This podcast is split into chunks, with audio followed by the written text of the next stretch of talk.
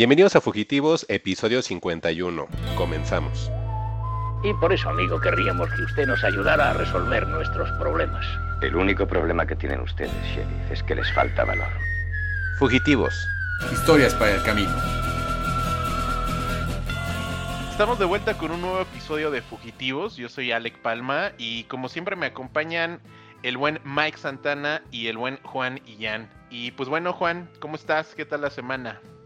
Muy bien, Alec, pues aquí contento este, para grabar en el martes 22 del 2 del 2022. No puede dejar de pasar la, la fecha de la Capicú, amigo. ¿El qué, Juan? A ver, explícale a la gente el qué. Ah, la fecha de la Capicúa. Una Capicúa es una cifra o una fecha que se puede leer de, de la misma forma de derecho al revés, ¿no? Entonces, esto del 2202-2022, pues es algo que no se va a repetir en muchísimo tiempo. Entonces, a los que tuvieron hijos este, en esta tan chistosa fecha, qué chido por ellos. Híjole, fíjate que en el trabajo estuvieron platicando muchas compañeras de trabajo al respecto. Ajá. Este, y bueno, decían que creo que se iba a repetir en 180 años, ya se tenían la cifra exacta, que en 180 años y, y que decían que estaban eh, cargando sus cuarzos. Y yo, ay, tranquilo. Ay, no. Así va a andar Juan también Ah, ahorita. A mí nada más me, me llama la atención los números, como que sí le tengo cierto... Como que hay, hay números que sí me gustan, así como cómo se, cómo se conforman, pero la numerología y esas cosas del tarot no, para nada. ¿eh? Ahí, ahí sí, Ah, estoy eso, mi- es, pinto mi línea. eso es brujería y hacen enojar al diosito, ¿eh, Juan? Ten cuidado ahí. ¿eh? y bueno, yo soy Mike y ya habló este Juan y ya nos presentó en este caso eh, Alec Palma y pues buenas noches a todos, noches calurosas, bien extrañas, pero pues yo creo que es momento de, de comenzar con este episodio, ya el número 51. Fugitivos News, las noticias más frescas o más rancias, dependiendo cuándo escuches esto. Y pues empezamos con los Fugitivos News. Y esta semana, pues está interesante. Tenemos por ahí maestros, tenemos trailers. Entonces va a estar buena esta, esta bonita sección. Iniciamos con Uma Thurman, que estuvo de invitada en un podcast esta semana. Y le preguntaron sobre Kill Bill 3. No sé si recuerdan, Mike, Juan. eh, por ahí eh, se supone que la idea original de Tarantino es que cuando la niña esta de que queda eh, viva en la, creo que en la primera película, que, que le matan a su mamá, se Ajá. supone que ella se va a vengar en algún momento y Tarantino decía que ella- él iba a esperar 15 años a que la niña eh, fuera adulta para hacer la continuación de Kill Bill 3 y supuestamente Kill Bill 3 iba a ser la venganza de esta niña. A mí nunca me hizo sentido esa declaración, pero básicamente a, a, a Uma Thurman le preguntaron esta semana si íbamos a esperar en algún momento de la vida Kill Bill 3 y pues la respuesta fue triste y a la vez no tanto porque básicamente dice que hemos hablado sobre esto durante muchos años, pero por el momento puedo decir que Kill Bill 3 no está dentro del horizonte inmediato. Entonces lo que ella dice es que sí van a pasar más, años para que pueda concretarse el proyecto, pero que sí está dentro de los planes de Tarantino y de ella poder regresar a este universo. Yo creo que eh, pues, los mejores recuerdos que tengo de una película de Tarantino justamente son Kill Bill volumen 1 y 2. No sé si ustedes les emocionaría eh, al- en algún momento regresar a este universo, recordando que según el en la sección también estafadores, eh, pues eh, supuestamente Tarantino prometió que solamente iba a hacer 10 películas en toda su carrera y que después se iba a enfocar a hacer series. Él decía que le hubiera gustado eh, hacer algo de Star Trek porque aparentemente es muy fanático, pero ustedes no sé qué, qué piensan de esto. A ver, Mike, no sé qué. Este, bueno, de esto de la película de Kill Bill 3, también me acuerdo que en un tiempo decían que podían hacer una especie como, como de remake, Alec. Y Juan, no sé si recuerden que creo que hasta habían mencionado que podía estar su hija, que su hija se parece un buen a, a Uma Thurman. Eh, entonces, ya quién sabe qué va a pasar con esto, porque ahora es esta nota de que a lo mejor en 15 días, en 15 años, y Teo, yo había como leído hace mucho tiempo de que a lo mejor se iba a hacer este la, la precuela y que podría ser su hija. Entonces, pues quién sabe. Y de películas, este, a mí me tiene muy contento la, la pasada de, de Brad Pitt con Leonardo DiCaprio. De hecho, creo que es de mis películas favoritas, a pesar de que como que sí noté demasiado odio hacia la película, pero a mí me gustó Sí. muchísimo Once Upon a Time in Hollywood. Y es muy buena. Está Lenta, buena. pero creo que es Ajá, buena, ¿no? Pero está bien, el final está bien divertido. Entonces, como meter ese tipo de personajes reales, pero en situaciones que no fueron reales, como que me gustó mucho. Dije, ah, pues sí está bien, porque es como su No, sí se visión. acuerdan que la, que la hija de Bruce Lee quería demandar ujú, Tarantino, ujú. porque básicamente Andar retrataba a su papá como un idiota y lo Ay, quería pues, demandar. Ajá, pero pues es que, ay, chava, así también de, oye, pues que no viste la película, no te diste cuenta que se tomaron nombres o hasta personajes, pero realmente nunca fue así, o sea, hasta el mismo final, o sea, de Charles Manson, dices, o la familia, no, o sea, ¿qué onda con la chava? Pero bueno, sí, la gente Pero más bien quería dinero, ¿no? que- Ujú. Fíjate, Mike, que, que por ahí, cuando pasó eso, sí se corrieron rumores de gente que conoció a Bruce Lee en producciones que sí decían que era medio douchebag, ¿eh? Ay, pues claro que era douchebag, pues obviamente era la persona más famosa de artes marciales, o sea, yo creo que or- el oriental más famoso del mundo, entonces seguramente era así, y no nada más él, o sea, tantas personalidades que a lo mejor tenemos eh, recuerdos buenos. Ay, odio otro que también ha de estar bien loco, ¿no? Entonces, sí, pues obviamente la fama te consume, entonces sí, sí les creo que haya sido así como, como maldita onda, ¿no? Pero, pues ahí está la noticia, Aleca, que nos seguimos a ver. Ok, y pues bueno, este quote pertenece a un actor que creo que somos fans en el podcast y ahí les va. Esta, eh, vestir esta camisa hawaiana es una gran responsabilidad y no lo tomo a la ligera. ¿Ustedes de qué se imaginan que es esto? Un cantante de surf. Mayer. Yo pensé que era la biografía de Ponchito, el de Andrés Bustamante, pero no. La empresa Funny or Die está sacando a producción una película que es biográfica de Weird Al Yankovic, protagonizada por ni más ni menos que el señor Daniel Radcliffe o AKA el Harry Potter, ¿no? Entonces, eh, aparentemente esta película eh, va a retratar la vida de, de Weird Al.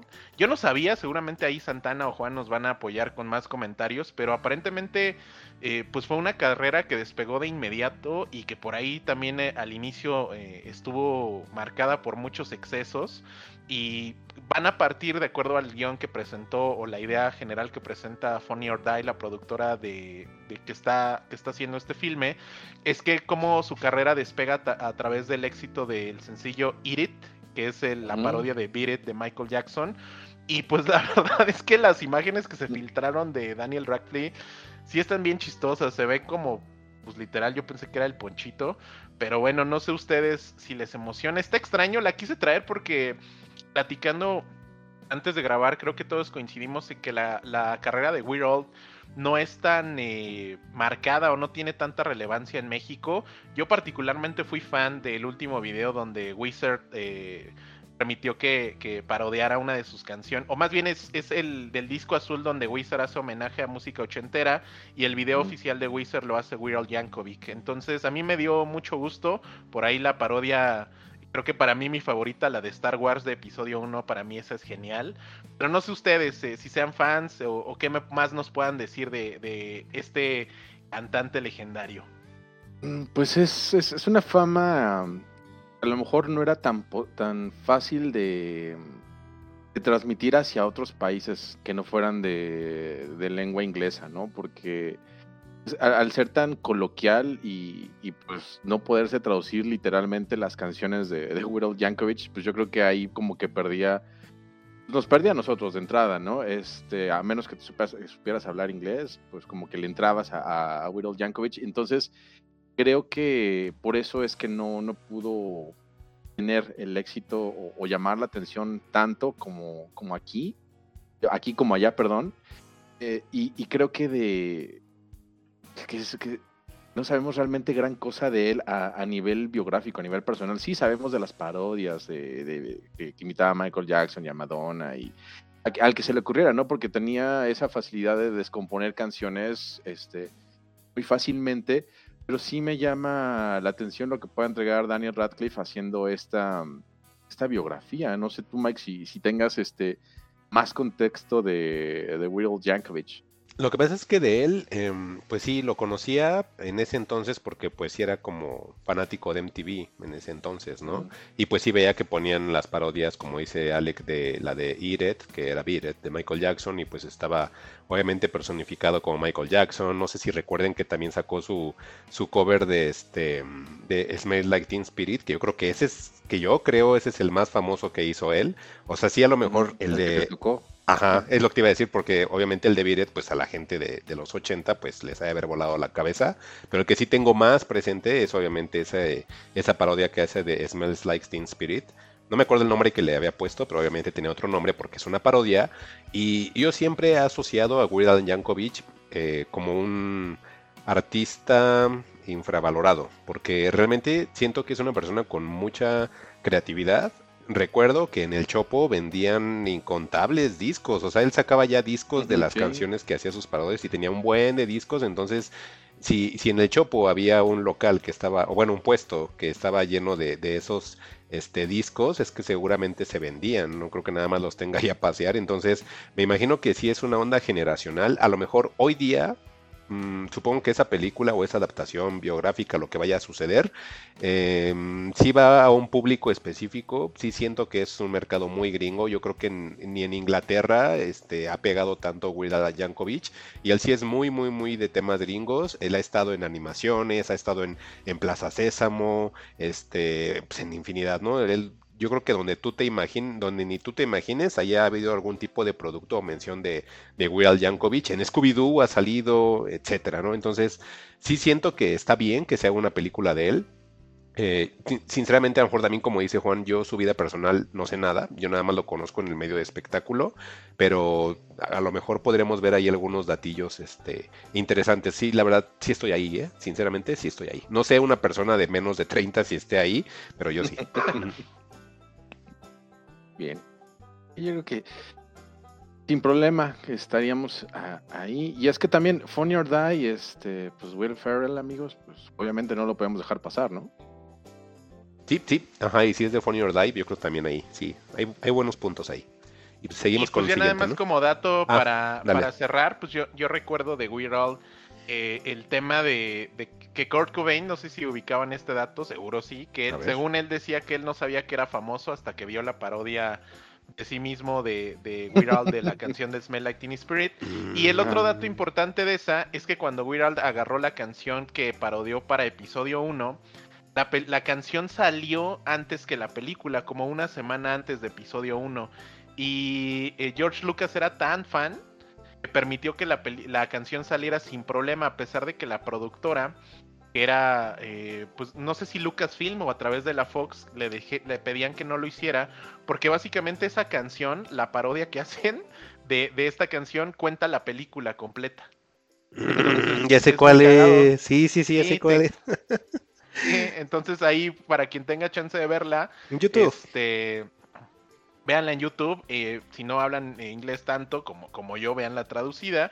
Es una parodia de American Pie. Es, eh, es, es- la canción se llama This Anakin Guy, creo, si no me equivoco. Sí, creo que Y sí. pero te cuenta toda la película y fue una semana antes de que saliera episodio 1 en cualquier parte del mundo. Entonces, creo que así de grande es este, este artista, ¿no? Pero bueno, pasamos a otra cosa. Estas noticias le van a gustar mucho a, a- a Mike. Sí, Desde el mo- eh, 2020, la cadena AMC, que pues por ahí se encarga de, Walking Dead y cosas así de feas, pues bueno, eh, anunció que adquirió los derechos de la saga completa de las crónicas vampíricas de Anne Rice.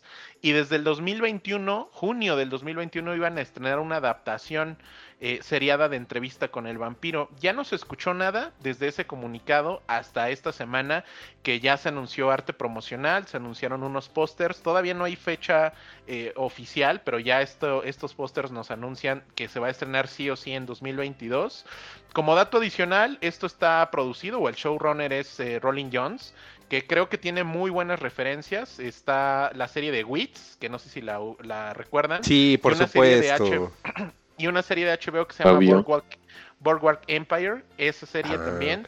Y está estelarizada por el señor Jacob Anderson, que si usted no lo ubica, no lo culpo porque yo tampoco, pero y lo ubico por su papel en Game of Thrones, el señor Gusano Gris, Ok. está estelarizando esta Ah, serie de AMC. ¿con ¿Qué es Entonces, ese? Ujú. no sé qué les parezca esto, muchachos. A mí me gustó mucho el arte, eh, bueno, no el arte, la foto ya del personaje como Lestat.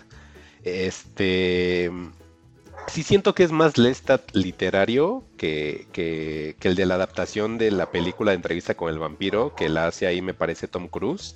este sí me gustó, o sea, sí dije, ah, sí, sí, sí, le entro. Y ahora la serie, eh, que el showrunner sea el que hizo Wits y el de Boardwalk Empire está... Eh, Empire creo que es donde sale Jim Belushi, ¿verdad? No, Broadwalk Empire es donde sale Steve Buscemi, que también Ah, es una gran Te digo que serie tengo ahí. Que, que está como medio olvidada, pero Sí. sí, deberíamos echarle un ojito a, Sí, sí. a esa serie que en su momento produjo Martin Scorsese. Yo vi una temporada nada más. En ese entonces no estaba todavía lo de HBO Max, ni HBO Go, eh, Go tampoco. Lo, lo cachaba en la televisión era- y sí me gustó. difícil. Entonces ahora que la mencionó Alec la voy a retomar. Y respecto a que sea el- el- lo que les decía el showrunner de Wits, eh, me agrada porque al menos sé que podría soportar ocho temporadas. como con Wits que eran como mil. Am, y en cuanto a la historia, mm, que sea una serie, creo que es mejor a que hagan una película, porque esta, esta, esta, esta serie de libros de crónicas vampíricas em, al final resultó muy enredado. Desafortunadamente no tuvo un final eh, porque Anne Rice hubo un momento en su carrera en el cual decidió continuarla, siendo que había dejado la, la- la obra como más de 15, 20 años, la había dejado como en, en espera. La retoma, pero pues desafortunadamente muere, entonces como que abrió una puerta que ya no pudo cerrar, entonces me agradaría que a lo mejor si van a adaptar la serie de entrevista con el vampiro, tomen nada más cinco libros, o sea, a lo mejor cinco temporadas, una temporada por libro, y yo creo que funcionaría mucho. Ojalá que suceda esa, ese deseo que tengo desde que me enteré que ya se va a retomar la serie. No sé si ustedes tengan comentarios. Yo sí soy bien fanboy, la verdad. Sí. Además, en las fotos que nos compartió Alec para platicarnos de esta noticia, este, pues, se ven muy guapos, ¿eh? Se ven bien vampíricos. me, me gusta. Creo que a pesar de, de no ser tan, tan nacido de los vampiros y, y en específico de esto, creo que sí podría ver la serie. Y, y, pues bueno, AMC es una cadena que ha estado pues, presente, pero también medio de capa caída. Este, ahorita que mencionaba Alec, pues, The Walking Dead pues, es como su producto emblema en estos momentos, pero pues no olvidemos que ellos fueron los que produjeron Breaking Bad y, y Mad Men, ¿no? Que son estas grandes series de la primera década de, de siglo y entonces pues yo creo que si le echaron ganitas como en esa le echan aquí, creo que pueden entregar un muy buen producto. Sí, pues también AMC, Juan, creo que de las últimas también que le ha dado ahí como buena calidad a la empresa es Better Call Saul, que la producen junto con Netflix, pero la serie es un original de AMC, entonces creo que puede funcionar. Digo, yo no soy tan fan del producto, pero está mi gusano gris y ahí sus recomendaciones, entonces creo que sí le, le vamos a entrar a esto. Lo único que sí les puedo decir a todos o adelantar es que al ser a cargo esto de AMC, vamos a estar atascados de publicidad de esto. O sea, lo vamos a ver en todas partes. Eso va, eso sí se los casi se los puedo asegurar, ¿eh? Ok. Ok. Perfecto. Perfecto, Y- y pues también, entonces pues, vamos. a- Ajá. Ay, Dale, dale, que, este, antes de que te interrumpa, bueno, interrumpiente, ¿sabemos más o menos sobre qué plataforma podría ir? Porque pues sí, AMC creo que tiene su canal de tele y todo, pero... Star, yo creo que Star. Yo Ahí. creo que Netflix. Yo creo. Netflix. Yo Por la que relación que tienen con Better Call Saul, puede ser. Mm, puede ser. Ya, Pues, ya veremos entonces. ahí. Hagan sus apuestas ahí, nos dicen sus respuestas en arroba fugitivos MX. Yo digo que Star. En Torrent, dice Mike. Ahí siempre están, fíjate, ahí no están batallando con derechos. tu plataforma favorita. Pero pues a ver, sigamos con la otra. Hablando de, de- de Netflix, Alec, ¿qué onda? Híjole, hablando de cosas legendarias de Netflix, yo nada más voy a compartir esta noticia porque no sé absolutamente nada y voy a dar nada más mi opinión de señor. Este, se está anunciando esta semana eh, pues la cuarta temporada oficialmente del Stranger Things, temporada 4 que se va a dividir en el volumen 1 y volumen 2. La primera temporada se está anunciando en mayo y la segunda en julio. Adicional se está anunciando que la serie fue renovada para una quinta y última temporada. Esto no quiere decir que la franquicia de Stranger Things eh, se, se vaya de Netflix o se termine en Netflix para nada. Estamos muy lejos de eso. Lo que quiere decir es que van a iniciar con los spin-offs. Va a haber oficialmente spin-offs de eh, algunos personajes. Todavía no sé, no sabemos cuáles. Y aunque supiera, no los conozco, no tengo el gusto. Vi una vez en mi vida un capítulo de Stranger Things y pues dije, esto no es para mí. Esta es una mala imitación de películas de ciencia ficción de los 80. y no es para mí. Inclusive me dio como cosa ver un póster de la película de John Carpenter de Thing en el primer episodio y ahí lo detuve. Entonces, eh, pues ahí los dejo a ustedes, eh, lo, que son más expertos en este tema. A ver, Juan. Pues mira, a mí sí Stranger Things, este, la, la primera temporada que vi, o la que tienen, este, yo me la, yo la devoré, me gustó mucho la, la serie, la estética y toda esa onda ochentera, ¿no? Todavía no estábamos con ese abuso de los ochentas. Ya la segunda como que me costó un poquito de trabajo, pero igual entré y la terminé. La tercera, pues igual. Ese es un producto entretenido, ¿no? Hasta eso tierno, pues se nota que, va dirigida para, para adolescentes.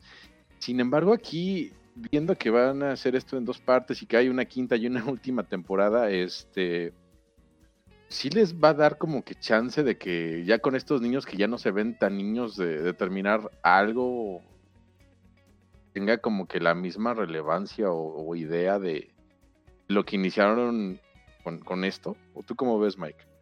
Pues yo esperaba que esta temporada que apenas va a salir fuera la última, entonces que renueven a otra más. Híjole, no sé, porque yo siento que la temporada anterior ya estiraron demasiado la liga. El cliffhanger no era tan cliffhanger como había sucedido en las dos primeras temporadas. Y pues una temporada 5, híjole, pues tendría que estar muy buena la 4, porque la verdad la 3 ya nada más fue como por costumbre, no, no me gustó la 3, la verdad. Este, ni la inclusión de los personajes nuevos no me agradó tanto, no, no, no hice como tanto clic. Sí concuerdo con Juan que la primera temporada fue un trancazo, sí es muy divertida la primera temporada. Este, si no pasaste el primer episodio, Alec, ni la retomes, o sea, así es así como viste el primer episodio es lo mismo multiplicado por 10, o sea, es lo mismo. No, si no te gustó el primer episodio, ya ni le busques, o sea, no, no, como dices tú, jamás, no, es... jamás regresé a ese tema. Sí, no, eh, siento pero, que pero entiendo que, que, es muy grande, Juan este Mike, eso sí lo, entiendo. Pues es que como que fue un... Es, eso, eso fue como creo que el parteaguas de que de repente se volviera tan famoso las cosas de los 80, como que ellos pusieron mucho en el radar y como si hicieron clic con generación actual, por eso es que hizo el boom. Yo creo que es por eso, o sea, porque tuvieron como empatía no, con y, y se entiende como la, la relevancia. Yo sabes a quién le creo que le debemos, por ejemplo, este er, eh, remake o esta versión de película de It. ¿Mm? A Stranger Things. La primera parte It 1 es pues es ah, Stranger Things.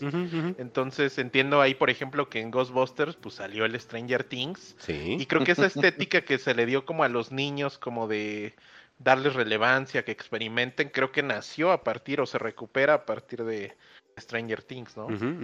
Sí, y, el chavito Stranger Things que sale también en todas partes, ¿no? O sea, sí son famosos. el Stranger Things. o la, o la Stranger Things también, ¿no? O la Millie Bobby Brown que pasó de tener 8 años a, 40. 29 años. Pero pues ya, vamos a cerrar esa nota. Pues vamos a continuar con las news, Alec.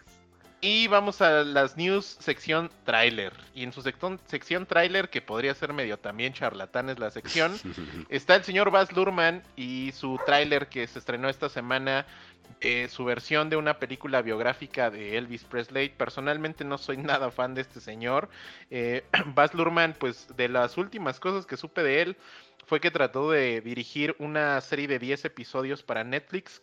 al día de hoy, según yo, sigue siendo la serie, serie más cara que ha producido la plataforma, costando alrededor de un millón de dólares por episodios. Y pues bueno, el tráiler en realidad se ve genérico, no me lo creí como mucho, pero creo que aquí Juan nos puede ayudar a darnos un poquito más de contexto de quién es Baz Luhrmann y qué te pareció el tráiler, Juan. Pues bueno, este a Baz Luhrmann quizás lo recuerden por películas como Romeo y Julieta, Moulin Rouge, todos esos musicales como de principios de el 2000, finales de los 90, este donde todo era pues muy colorido, este ahora sí que un musical en, todo, el, todo esplendor, ¿no? Mucha lentejuela, mucha luz, mucho, mucho, muchas tomas llamativas, este, y pues bueno, creo que eso no lo pierde en el, en el tráiler que vemos de, Elvis, donde también veo un Tom Hanks que, híjole, como que me, dio la vibra de que parecía personaje de Toy Story, ¿no? Más que, más que otra cosa, y, y pues se ve se ve que es lo mismo. Realmente no, le no les puedo decir que, que va a ser como que la panacea o vamos a ver algo importante o interesante de la vida de Elvis.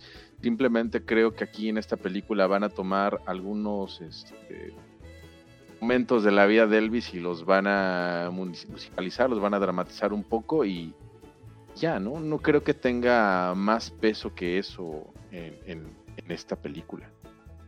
Mm, a mí como que no me agradó tampoco tanto el tráiler, pero pues al final es Elvis. A mí, a mí me llama mucho la atención que diga Alec que no le gusta Elvis. O sea, nunca había conocido un ser humano que le dijera que no le gusta Elvis. No me gusta Elvis, no, no me gustó la estética de Baz Ah, sí, no, eh, ah, ¿sabes ¿no? qué? ¿Sabes qué es lo que detecto del tráiler? Mm, se ve como ¿Su sin maquillaje? presupuesto, se ve como de serie, se ve, sí, como, como de bajo presupuesto. No me, no me gustó para nada la estética que manejan.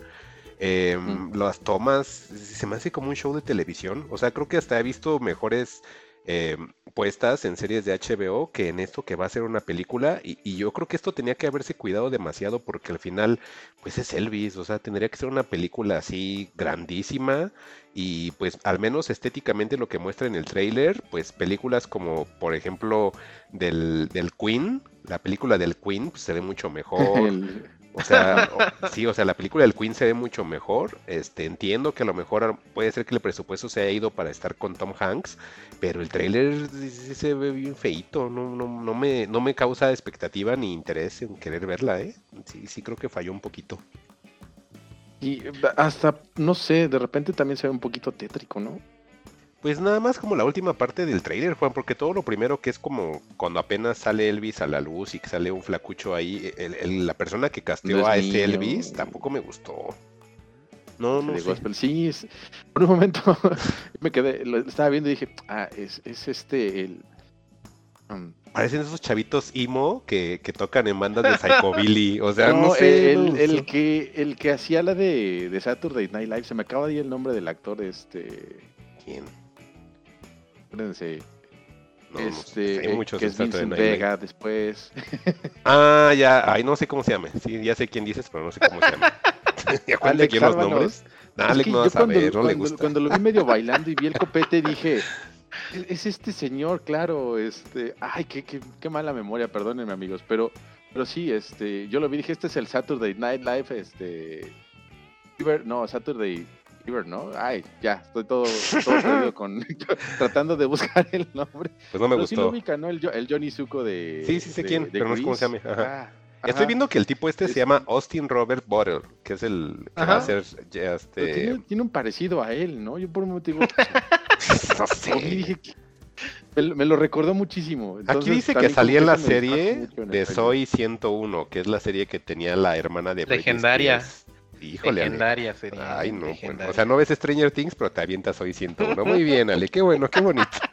Legendaria serie como por ahí de una que salía en una también de ese tipo que se llamaba La Zendaya, que ahora me la andan encombrando, pero bueno, eso es, ese es otro- tema de otro es- episodio, no es, No des spoiler, entonces- ¿eh? Ese es más adelante. pero pues a ver, que continuemos, ¿no, Alec? Yo creo. Y pues cerramos News. Ajá. Ah, Ah, sí es cierto, no tiene toda la razón, eso. ¿no, Juan, pero bueno. Cerramos, Juan, muy tarde para hacer tu aclaración. lo y, rescatamos pues, ligeramente, pero ya. Terminamos con esto. a la sección más gustada, más entretenida, más eh, mi preferida personal. Bueno, yo, yo creo que es muy claro lo que dice Mike Shiner, de que es un genocidio cultural. Todas las películas de Michelle son de, de gente de clase alta o gente blanca. Por ahí decían white Fugitivos presenta Maestros. Y se extrañaban los maestros, ¿eh, muchachos? Yo no sé ustedes, pero yo sí extraño a mis maestros cuando no se hacen presentes en el podcast. Y esta vez le tocó, nos ponemos de pie al maestro Francis Ford Coppola, director de la legendaria película, saludos a Sam Lira, Jack. De la película Jack, con este, ¿cómo se llamaba? Con... Bueno, con el este Robbie Es el Williams. episodio del Alzheimer. Eh. Es que es el, el, del 22, 222, Juan. Eh, sí, sí, sí. Hay que hacerlo memorable, ¿no? No vibremos Bueno, el- alto. el- Olvidando todo. legendario director de la película Jack con Robbie Williams nos acaba de traer eh, pues bueno le- lo están entrevistando por estas remasters que se acaban de salir o van a estrenarse apenas en cines en Estados Unidos algunas funciones aquí en México del Padrino por el 50 aniversario de la película. Y pues bueno, el señor eh, Francis Ford Coppola aprovechó para hacer un maestros, pero esta vez no, no les vamos a traer solo la noticia de, ay, es que Marvel no es cine, no, ese ya sabemos que todos dicen lo mismo. Les vamos a traer algo que a mí me encantó, de verdad no tienen una idea. Es algo que yo vengo diciendo, yo dije, gracias Francis, Francisco, yo le digo Francisco, gracias Francisco. Paco.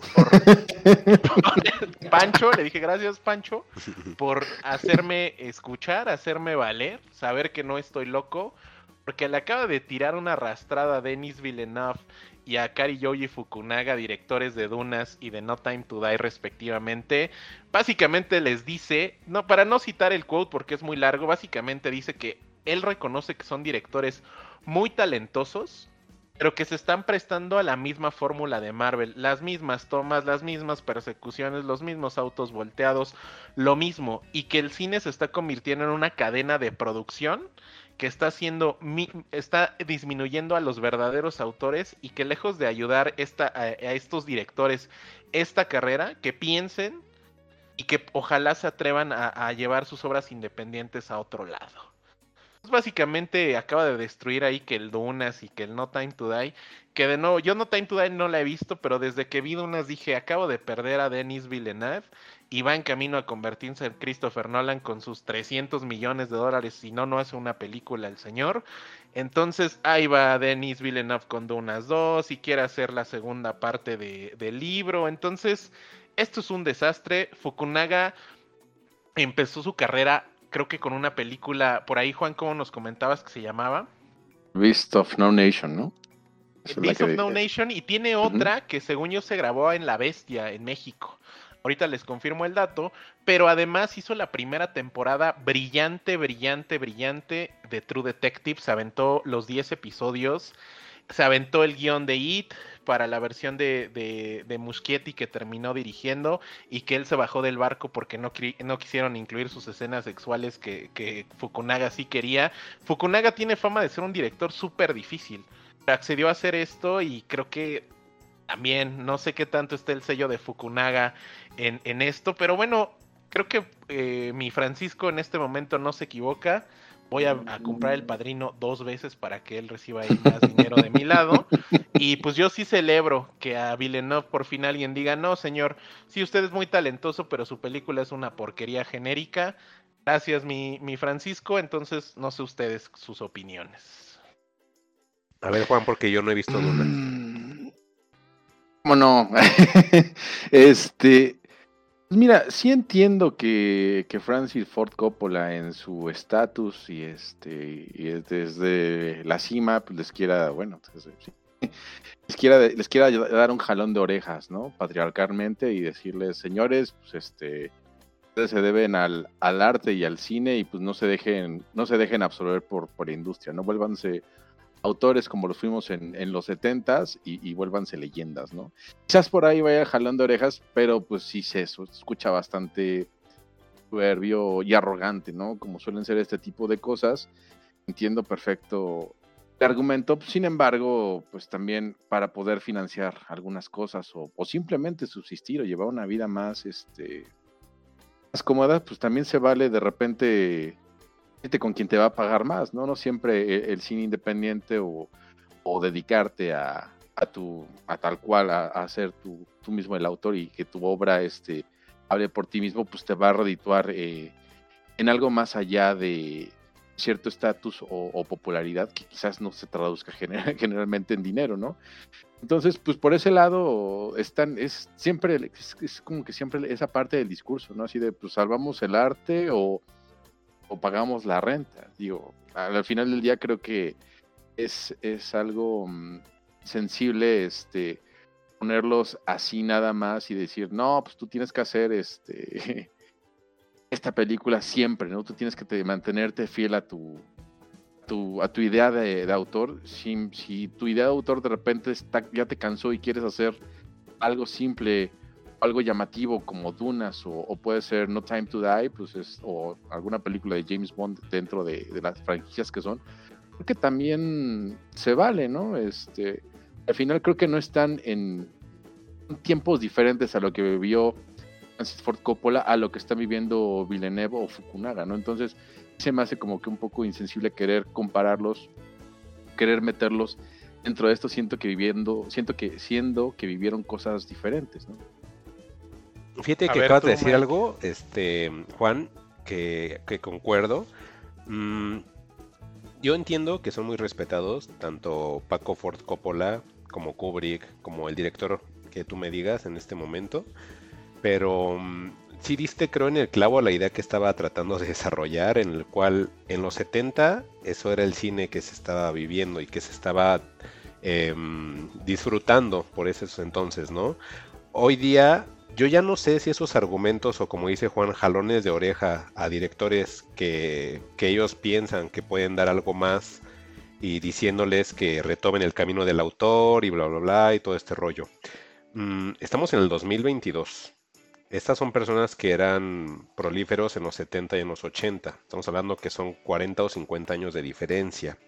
No sé si realmente ellos con esos comentarios quieran decir regresemos al cine a sus raíces o devolvamos el dinero a ese tipo de películas y no a las películas de entretenimiento.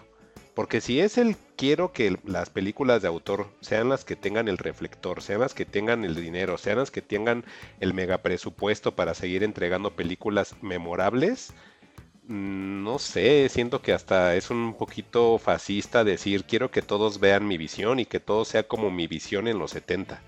O sea, yo siempre he pensado y el cine así es, es un, es un entretenimiento, sí es una de las bellas artes, pero también yo no hubiera querido que No Time to Die la hicieran de autor, qué hueva, perdónenme, pero qué hueva. Yo no quisiera que Ghostbusters dijeran, háganla de autor. O ahí te va una, ahora sí te va una película de arte de Marvel. O sea, y van a agarrar a Daredevil que me gusta, ¿no? Así, ahí vamos a sacar a Daredevil y como es oscuro, pues trate a este, al, al- al tipo este de Lobster, ¿no? Entonces, no, o sea, siempre va a haber películas para ciertos nichos y es una realidad y creo que esas personas también deben de enfrentarlo ya, darse cuenta de que pues su tiempo ya pasó, sus películas ahí están para que las veamos, para que las disfrutemos. Alex va a comprar 40 veces El Padrino, entonces esas películas ahí van a estar, pero yo creo que si no le pidan a la gente que haga películas que ellos van a disfrutar únicamente, porque ese es un público que ya sucedió y siempre he sido partidario de decir, en los 50 estaba el cine noir y estaba atascado de eso. En los 60 estaba el western y estaba atascado de western. O sea, ¿cuántas películas de western hay? O sea, salían por año como 10 o 15. En los 70 estaban las películas este, de Black Exploitation. En los 80 estaba el slasher a todo lo que daba. ¿Y cuántos slasher horribles tenemos? Unos muy buenos y otros horribles que hay. En los 90, como esta onda como edgy, de películas de adolescentes, drogas, sexo, desenfreno, ¿no? Entonces, esto de Marvel, siendo sinceros, ya va cuesta abajo. Entonces, pues, no pasa nada. O sea, son como etapas del cine. Y no, no se me hace como padre que quieran que nos quedemos estancados en el cine que ellos disfrutan o en el cine que ellos crean. Porque tenemos que dar paso a otras personas, a otras generaciones, otros gustos. A lo mejor en el 2000, en, en esta década del 2020 al 2030, a lo mejor hay otra cosa nueva y pues tampoco vamos a decir que está mal. Pues al final son etapas y así es como se debe disfrutar porque al final un arte tiene que evolucionar, no se tiene que quedar estático. O sea, ¿qué onda con eso también? Yo creo, yo creo, aquí se voy a disentir como siempre porque pues, son los maestros. Creo que lo de Coppola no va, fíjense, que en- encaminado al tema del dinero. O sea, él no tiene tema y creo que sí comparto su, su, idea de- en que hagan películas de 500 mi- millones de dólares. O sea, no hay problema. Lo que él dice, y estoy totalmente de acuerdo, es que la No Time to Die que vimos y la Dunas que vimos hubieran salido exactamente igual si no la hubiera dirigido Fukunaga y si no la hubiera dirigido Denis Villeneuve. Mm, ya, ya te Y entendí. estoy totalmente de acuerdo, son visiones de estudio. Si a mí Mm. me dicen que la nueva de, de Jurassic World que va a salir es de Fukunaga, no se las creo. Y la película va a salir igualita, esté un director de renombre o no. Porque ¿quién te Sí. establece ahí límites? El, el productor de línea, eh, los productores ejecutivos y el estudio. Entonces lo que él dice es que estos directores que él, reconoce que son muy muy buenos, eh, ojo, Fukunaga, la película de, de la que les hablaba se llama Sin Nombre, Para quien no la haya visto, está bien chida. Es una película que se grabó entre Honduras y México. Fukunaga inició su carrera en México y tiene tomas bien cabronas. Ese güey se agarró la cámara y se subió a la bestia. Entonces, sí me da mucha tristeza que sí, igual No Time to Die costó 200 millones de dólares, pero pues ese no es Fukunaga. Y es algo que yo he platicado en, el podcast, que por ejemplo, sí, es, para mí es muy feo que un director como Ryan Coogler, el que hizo Pantera Negra, que venía de hacer Creed, que antes de eso hizo Fruitvale Station, que hablaba sobre una, pues algo muy trágico que pasó en Chicago para un hombre afroamericano que asesinó a la policía en una estación que se llama Fruitvale. O sea, ese güey no ha hecho nada desde Pantera Negra y está congelado por un estudio. O sea, tampoco voy a caer en el pobrecito porque el güey seguramente es millonario y tiene 80 casas. Pero estamos perdiendo autores y creo que eso sí es importante decirlo, en, levantar la mano y decir, oye, ¿de qué me sirve a mí eh, que yo, que salga una directora nueva con una película bien chida que se llama The Rider, que se llama Chloe Zhao? Y agarra a Marvel y dice, a ver, Chloe Zhao, ven, hazte eh, los Eternals para que vean que tenemos ahí también cine de arte aquí. Eso es lo que está sucediendo con los directores. Y creo, según yo, a eso va el comentario de Coppola sobre el tema de, de directores y, y creadores. Mm, ya, ya, ya, ya, ya.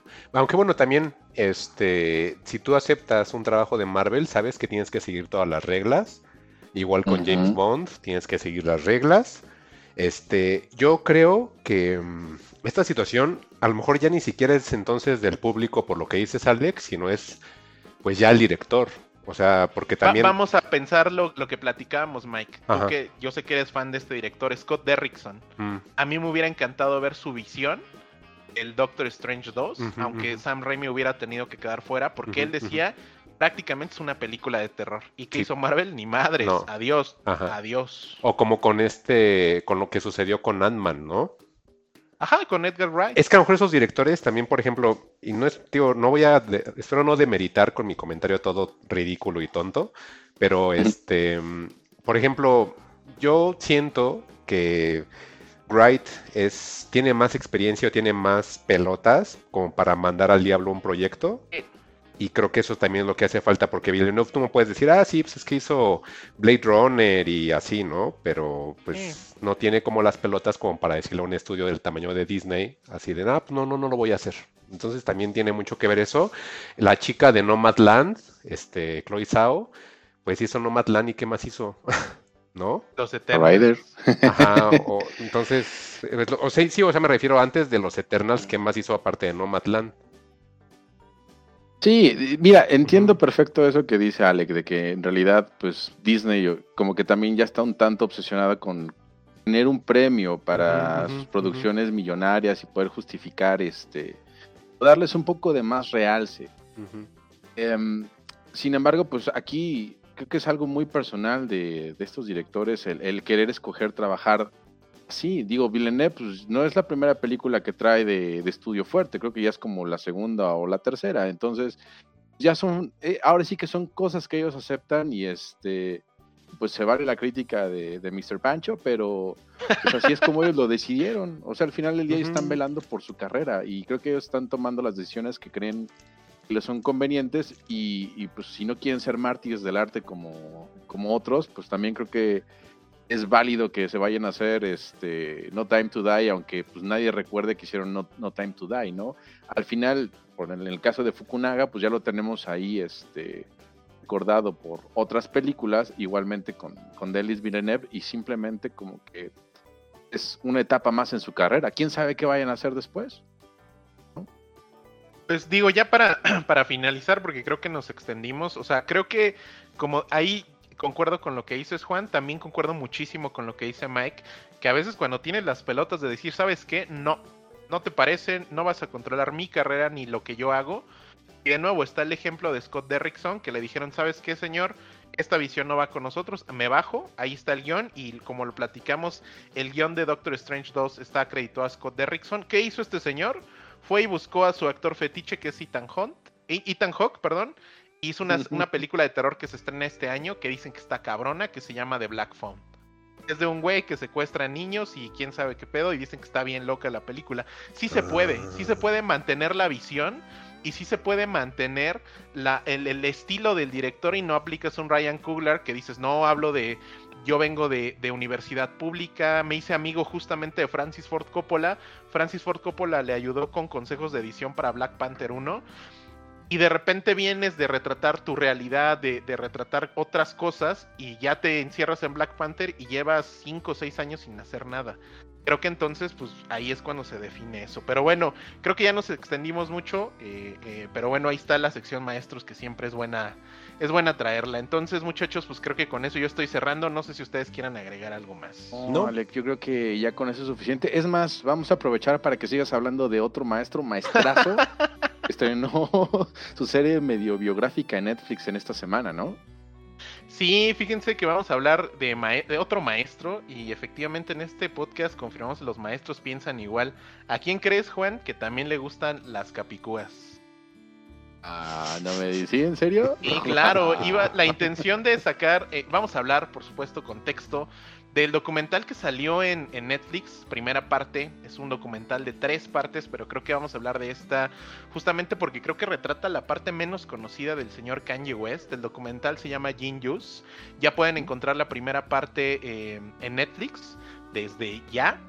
Y bueno, eh, estaba mencionando el tema de los Capicúa porque fíjense que este señor está ya muy loco. Eh, pues no vamos a hablar del tema de cómo, de cómo se cambió el nombre ayer de cómo acosa a su ex esposa por, eh, por teléfono, por redes sociales, y luego le manda una camioneta llena de rosas, el día siguiente la vuelve a atacar, y hoy, eh, fecha Capicúa 22 del 22 del 2, él quería sacar su segundo di disco, la segunda parte de Donda, número 2, pero no solo eso, e, es un tren sin, sin que nadie va a parar no sacó el disco o anunció que no va a sacar el disco en plataformas, aun cuando tenía un acuerdo con Apple para todos sus eventos en vivo. Apple estaba patrocinando todos los eventos y pagándole un contrato del cual no se ha revelado la cantidad a Kanye por estos, eh, estos eventos o estos conciertos que hace en distintos estadios de Estados Unidos. De la nada, él dijo, ¿saben qué? No mi disco Donda número 2 o segunda parte no va a salir en plataformas y no solo no va a salir en plataformas, acabo de inventar yo un aparato que se llama Steam Player y que cuesta 200 dólares y solamente ahí vas a poder escuchar mi disco, entonces está muy cabrón, está... Yo soy muy fan de este güey, o sea, sé que puede ser horrible. Empezó a, a salir con la chava esta Julia Fox, con la protagonista de Uncut Gems y después resulta que no y que todo fue un truco publicitario. Yo la verdad soy muy fan de todo esto. Entonces, eh, para mí fue, era importante como tener el conocimiento de Kanye. A mí me gusta su música, eh, me gusta lo que sigue haciendo todavía, pero creo que la persona en la que se convirtió, puta, el, después de ver el documental y sobre todo esta primera parte que habla de sus inicios, es otra persona por completo. ¿De qué trata Jin Joss? Habla de Kanye West eh, cuando se muda de Chicago a Nueva York y trata de firmar un contrato con la disquera Rockefeller Records, que es la disquera de Jay-Z. Esa disquera a la que el año pasado él demandó eh, porque no le dejaban sacar su música, a la que demandó y exhibió los contratos por Instagram revelando cuánto le pagan. Entonces, el okay. documental habla de cómo inició su carrera en Chicago, por ahí hay un par de productores que se quedaron en el camino que lo enseñaron desde los 14 años a samplear. Platicaba con, Mike y, con Juan antes de iniciar el episodio que el estilo de Chicago, entre comillas, es, es un estilo que no se utilizaba mucho en, en estas eh, industrias de rap que lideraba Jay-Z, que lideraba Pop Daddy, de un lado Snoop Dogg, Dr. Dre. Ellos eran como más heavy, más pesados, representando como eh, la calle. Eh, y Kanye venía de, de, una circunstancia económica distinta. Su mamá, Donda West, era maestra de inglés. Eh, no eran millonarios ni de lejos, ni clase acomodada, pero sí subsistían de manera correcta gracias al salario de maestra de Donda. Y lo que hizo Kanye fue eh, hacerse amigo de los alumnos de su mamá unos de estos alumnos resulta que empezaron eh, a tener curiosidad sobre el tema del hip hop y el estilo Chicago se le dominaba a samplear sobre todo música soul, blues y jazz de los 50s y acelerar las pistas a ciertas revoluciones por minuto hasta obtener una especie de sonidito de ardillita y mezclar la pista que tenían real a alentarla. y sobre eso creaban bases o beats. Este estilo se hace muy famoso y Kanye con el tiempo se hace muy especialista en esto y se empieza a ser un productor local bastante reconocido. Yo no sabía y me dio muchísimo gusto ver en el documental a Talib Kweli y a, y a Mos Def. Ellos en, en los noventas hicieron un grupo que igual si no lo ubican, eh, que era Talib Kweli y Mos Def, que se llamaba Blackstar sacaron, según yo, un solo disco, lo encuentran en plataformas tal cual como Blackstar, busquen Blackstar, y es un disco de Talib Kweli con Mouse Def. Está cabroncísimo y en el documental salen, ellos se volvieron amigos de Kanye y lo conocieron gracias a la buena fama que tenía como productor musical. Al final del día, no, no, Kanye no quedó como productor de ninguna canción, pero sí fueron muy fanáticos de, él, de su personalidad. Él cuando se da cuenta que lo empiezan a buscar muchas personas, él decide, él también quiere ser rapero. Muchos de ellos lo ignoraban o le daban por su lado y en el documental se ve que varios solamente le daban por su lado para que Kanye les pudiera dar beats y pudieran eh, empezar a ellos a lanzar su propia carrera, pero no lo involucraban. Pero Mos Def y Talib Kweli sí lo invitaron y de hecho lo invitan a su primera noche en un lugar para rapear. Lo hace según yo, mal. Creo que Kanye no es un gran rapero, pero tiene tanta confianza en sí mismo y esto es algo que se lo había escuchado a, Jay-Z en alguna entrevista, que este güey era el, chavito que pues era el productor, que sí era muy talentoso, pero nadie lo sacaba de ese lugar de productor. Pero que en las fiestas de Rockefeller Records se subía a las mesas a rapear y pues todos se quedaban como, este güey, ¿qué está haciendo? algunos les daba risa, a algunos les parecía molesto lo que hacía, pero Jay-Z creyó mucho en él y en lo que Kanye trataba de hacer. Eh, además de que le produjo uno de sus últimos grandes éxitos a Jay-Z antes de que se retirara a ser un empresario millonario y creo que el rapero más rico al día de hoy. Entonces, el documental trata sobre eso. Hay una parte que a mí me pareció especialmente... Eh, pues conmovedora, que es la parte de, Donda. Eh, yo cuando escuché el disco de Donda, que salió el año pasado, pues te habla de todo lo que significaba su mamá para Kanye. Y creo que el documental triunfa en, exhibir el tipo de persona que era Kanye y la educación que recibió por parte de su mamá. Eh, Donda West, maestra de inglés, era una persona muy abierta, eh, con un nivel cultural alto y que además creía muchísimo en su hijo. Y te das cuenta que parte de esta personalidad de tanta confianza que se tenía Kanye West era gracias a su mamá. Eh, en la película te muestran la casa donde creció originalmente Kanye, que esta casa, igual ahí como dato, para los tours que ha estado haciendo Kanye West de Donda del disco pasado, básicamente recreó tabla por tabla esa casa que está en Chicago, que está en una zona sí marginada, eh, y esa casa la, la, construyó tabla por tabla para los sets de los conciertos que está haciendo, y en la publicidad de Donda 2 esa casa está completamente en llamas. Entonces, pues, no sé qué más comentarles. Creo que la carrera, eh, eh, el documental resume muchísimo esta primera etapa, sin darles mayores spoilers, porque creo que no los hay. El spoiler es que Kanye insulta a su esposa y luego le manda una camioneta llena de rosas. O sea, ya sabemos en qué acaba. Pero esta primera parte culmina. Y creo que para mí era la más importante, por eso la quise traer. Cuando Kanye finalmente logra su eh, sello o logra que Rockefeller Records lo fiche como artista y empieza la amistad con Jay-Z, que terminó eh, culminando en un disco maravilloso que se llama Watch the Throne, donde el primer track lo abre Frank Ocean. Entonces, si no ubican ese disco también, que seguro todo el mundo lo ubica, eh, pero el primer disco de colaboración de Jay-Z y Kanye, Watch the Throne, es una belleza. Y pues básicamente es mi reseña de, de Gin Juice. Eh, un documental que me da gusto que no, no, o sea, por supuesto Kanye está a cargo de la producción y de los deals con Netflix, pero se siente totalmente ajeno a él. Se siente como una persona que aprecia mucho a Kanye West y que se considera su amigo y que lo retrata a su forma de ver. Y eso me parece muy bueno. Que un artista que tiene el ego tan grande como Kanye, después de todas las historias que le acabo les acabo de mencionar que está haciendo este hombre al día de hoy, creo que sí vale la pena mucho verlo desde una perspectiva diferente y como un amigo ve la evolución de este señor que pues al día de hoy creo que es uno de los artistas más importantes del mundo y pues esos son mis comentarios de Yus, no sé qué les parezca. Pues eh, interesante Alec porque bueno, haciendo ya el ejercicio de, recapitular la carrera de Kanye, creo que allá tú me corregirás, yo tengo el dato del College Dropout, es como con ese disco donde llama la atención este Kanye, pero ¿qué? Creo que era el año, el año 2003 o 2002. Es que pues ya se nos fue el tiempo y, ya pasa, ya son 20 años de carrera de Kanye. Este, no sé si siga teniendo la, misma relevancia este, que, él tuvo al principio. Al principio pues, era como es un buen productor que tenía un producto que, se hacía destacar. esos primeros discos de Kanye pues, son, son memorables, no por nada este, logró lo que logró con esos discos. Sin embargo, no sé qué tanto ya pesan esos 20 años en Kanye. En su psique se, se nota que sí. Sin embargo, este, como artista, porque pues él, él se define como, como un artista, él no es nada más un rapero. No, sé qué tanto este, haya evolucionado de forma correcta, porque sí, sí lo veo ya como que tanto sin rumbo, ¿no?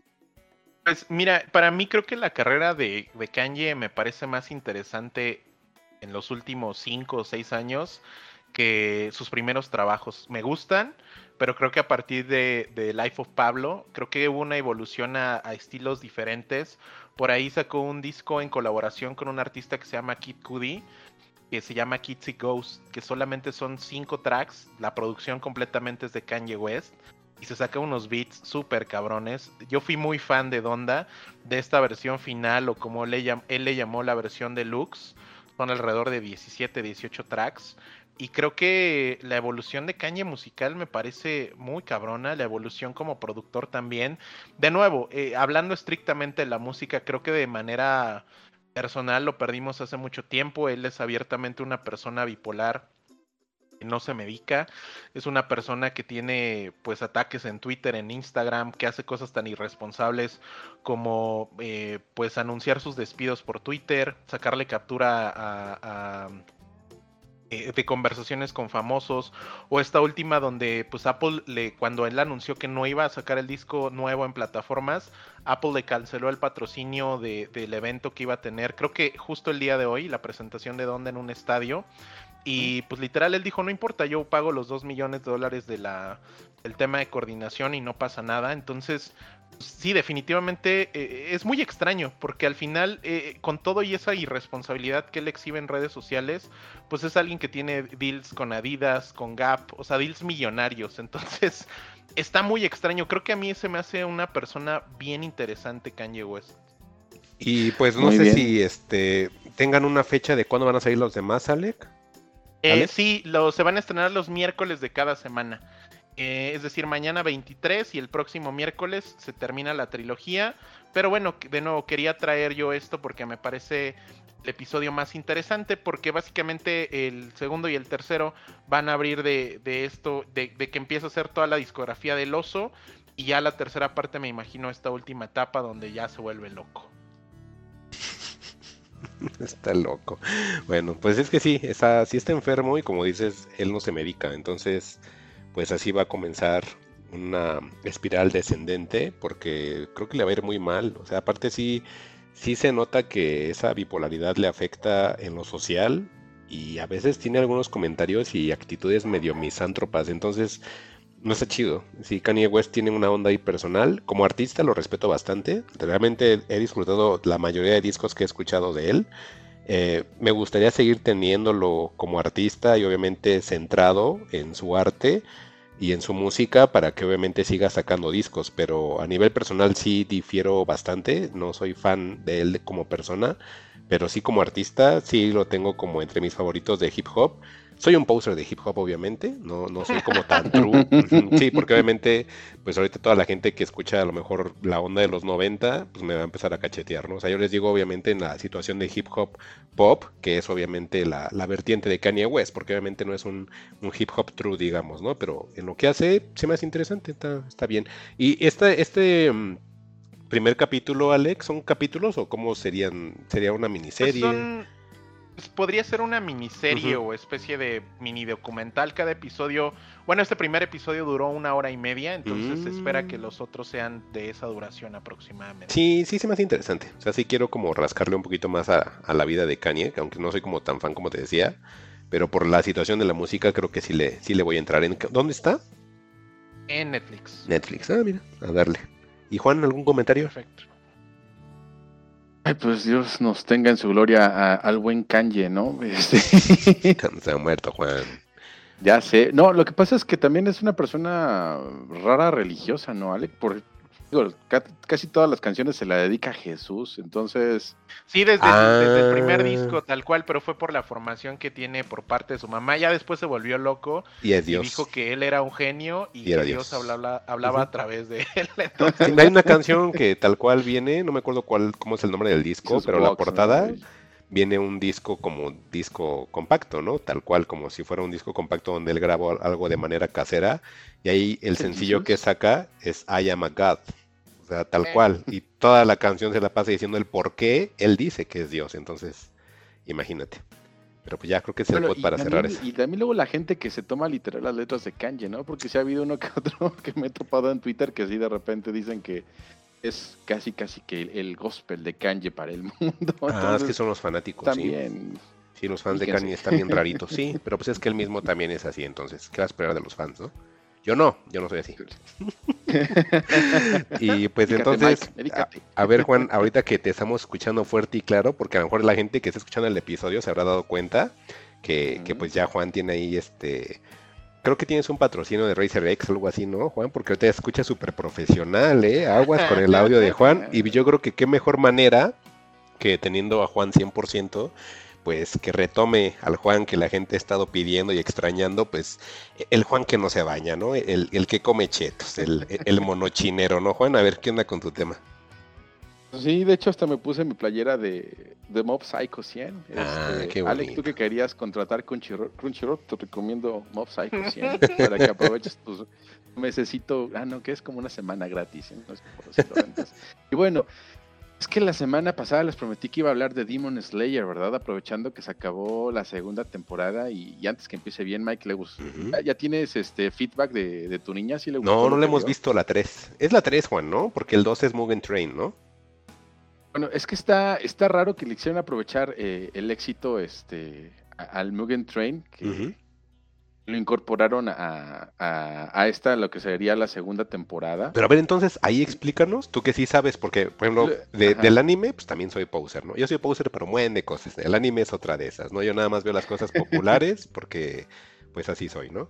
Y de esas cosas populares, pues está Demon Slayer, Attack on Titan, JoJo's Bizarre Adventure, que es mi favorito, etcétera, ¿no? Pero en esta onda de Demon Slayer, eh, por ejemplo, eso que tú ahorita nos vas a explicar o me gustaría que le explicaras a la gente, la gente que a lo mejor espera que hables de ello ya lo sabe, pero igual para los demás que no estamos como tan metidos, Alec, que próximamente va a dejar de usar jabón también, este, pero para que nos expliques, e- en Crunchyroll al menos viene primera temporada, la película, segunda temporada que es la película y esta nueva del rojo, ¿qué es? ¿Cómo se llama? Distrito Rojo, algo así. El Distrito Rojo o, el Distrito de Entretenimiento, ¿no? Porque es también algo que voy a platicar ya después con- contigo este, y con Alec también para ver. Que Pues entonces sí es opinión. temporada 3, ¿no? Digamos que es temporada 3, esto que hicieron, este chanchullo que hicieron metiendo eh, la película, partiéndola en siete episodios y anexándola a otros nueve, que sería lo, lo que se refiere al, al arco de la zona de entretenimiento. Y es que yo creo que así nos la van a, a vender la serie, por lo menos en anime, en, en arcos. Y pues ya llegando a la silla, ya vamos para, para la mitad de, de los arcos de Demon Slayer. Si quieres te los enumero rapidísimo para que te vayas dando una idea Sí, de, sí. de qué es lo que ya han visto, que es el arco de la selección final, el arco de la primera misión, el arco de la casa de, Asa- de Asakusa, el arco de la casa del tambor, todo eso está en la primera temporada, el arco de la montaña Natagumo, y el arco del, entrenamiento de recuperación funcional, es ahí donde termina este, la primera temporada de Demon Slayer. Ahí como tal, en, esos tantos arcos, se han avanzado 52 capítulos de los 205 que tiene el manga. Entonces, pues ya le continúan con el arco del, de- del Mugen Train o el, este, y, el, y el del Distrito de Entretenimiento, ¿no? Y ahí nos quedamos y ya van 99 capítulos eh, del manga de, de Demon Slayer. Este, curioso porque eh, Demon Slayer o Kimetsu no Yaiba, para, para los este, letrados, este, es un manga que empezó en 2016 y ya terminó su publicación. Es, de hecho, el, en, el, en diciembre de 2020 este, sale el último tomo recopilatorio, el número 23. Un tomo recopilatorio es el manga que tú compras del JoJo Bizarre Adventure, así tal cual, y pues son 23 tomos, ¿no? Esta, voy a meterme un poquito más en, términos antes de, entrarle, así que Alec, no desesperes. No, no, dale, dale, este, Este manga conformaba parte de, la Shonen Jump. La Shonen Jump es un compendio de mangas y van, van metiendo episodios o determinados semanalmente, entonces te arman una sección amarilla casi casi, para los que recuerdan la sección amarilla, un, libro gordo de mangas. Entonces tienes pues, a One Piece, a Demon Slayer, a Naruto, Boruto, lo que tú quieras, y, así es como lo van vendiendo, ¿no? Entonces, dependiendo de la, de la, la popularidad, este, si pega, pues recopilan esos tomos y ya te venden tu manga, ¿no? Aquí tienes tu tomo uno de, de Kimetsu no Yaiba y pues bueno, así hicieron hasta que llegaron hasta el, hasta el número 23. Entonces, si no me recuerdo, también en Panini ya están los 23 números, por ahí vi publicidad de que estaban vendiendo el número 23 por ahí de estas fechas. Entonces, si ustedes quieren adelantarse a, lo que ocurrió o ya lo hicieron, porque se quedaron muy picados con, con Kimetsu no Yaiba, pues lo pueden empezar a, leer y, este, y burlarse de los que solamente vemos el anime y echarnos spoilers, ¿no? Que esa es como la mala onda que luego tienen los otakus contra, contra otros, los del manga contra los del anime, porque pues, generalmente los del anime van, van desfasados. Y, bueno, este, Kimetsu no Yaiba temporada 2, que ya platicamos en, episodios anteriores de, esta parte de, del Mugen Train, que eran los primeros siete, en el arco de, del distrito de entretenimiento, pues vamos a ver a, Tanjiro, a Inosuke y a Zenitsu este, con, en una misión muy particular donde un pilar, creo que ya les había mencionado que era un pilar, en este caso Usui Tengen, si no me acuerdo se llama Tengen, este, se los lleva porque quiere, quiere salvar a sus esposas, porque él es un...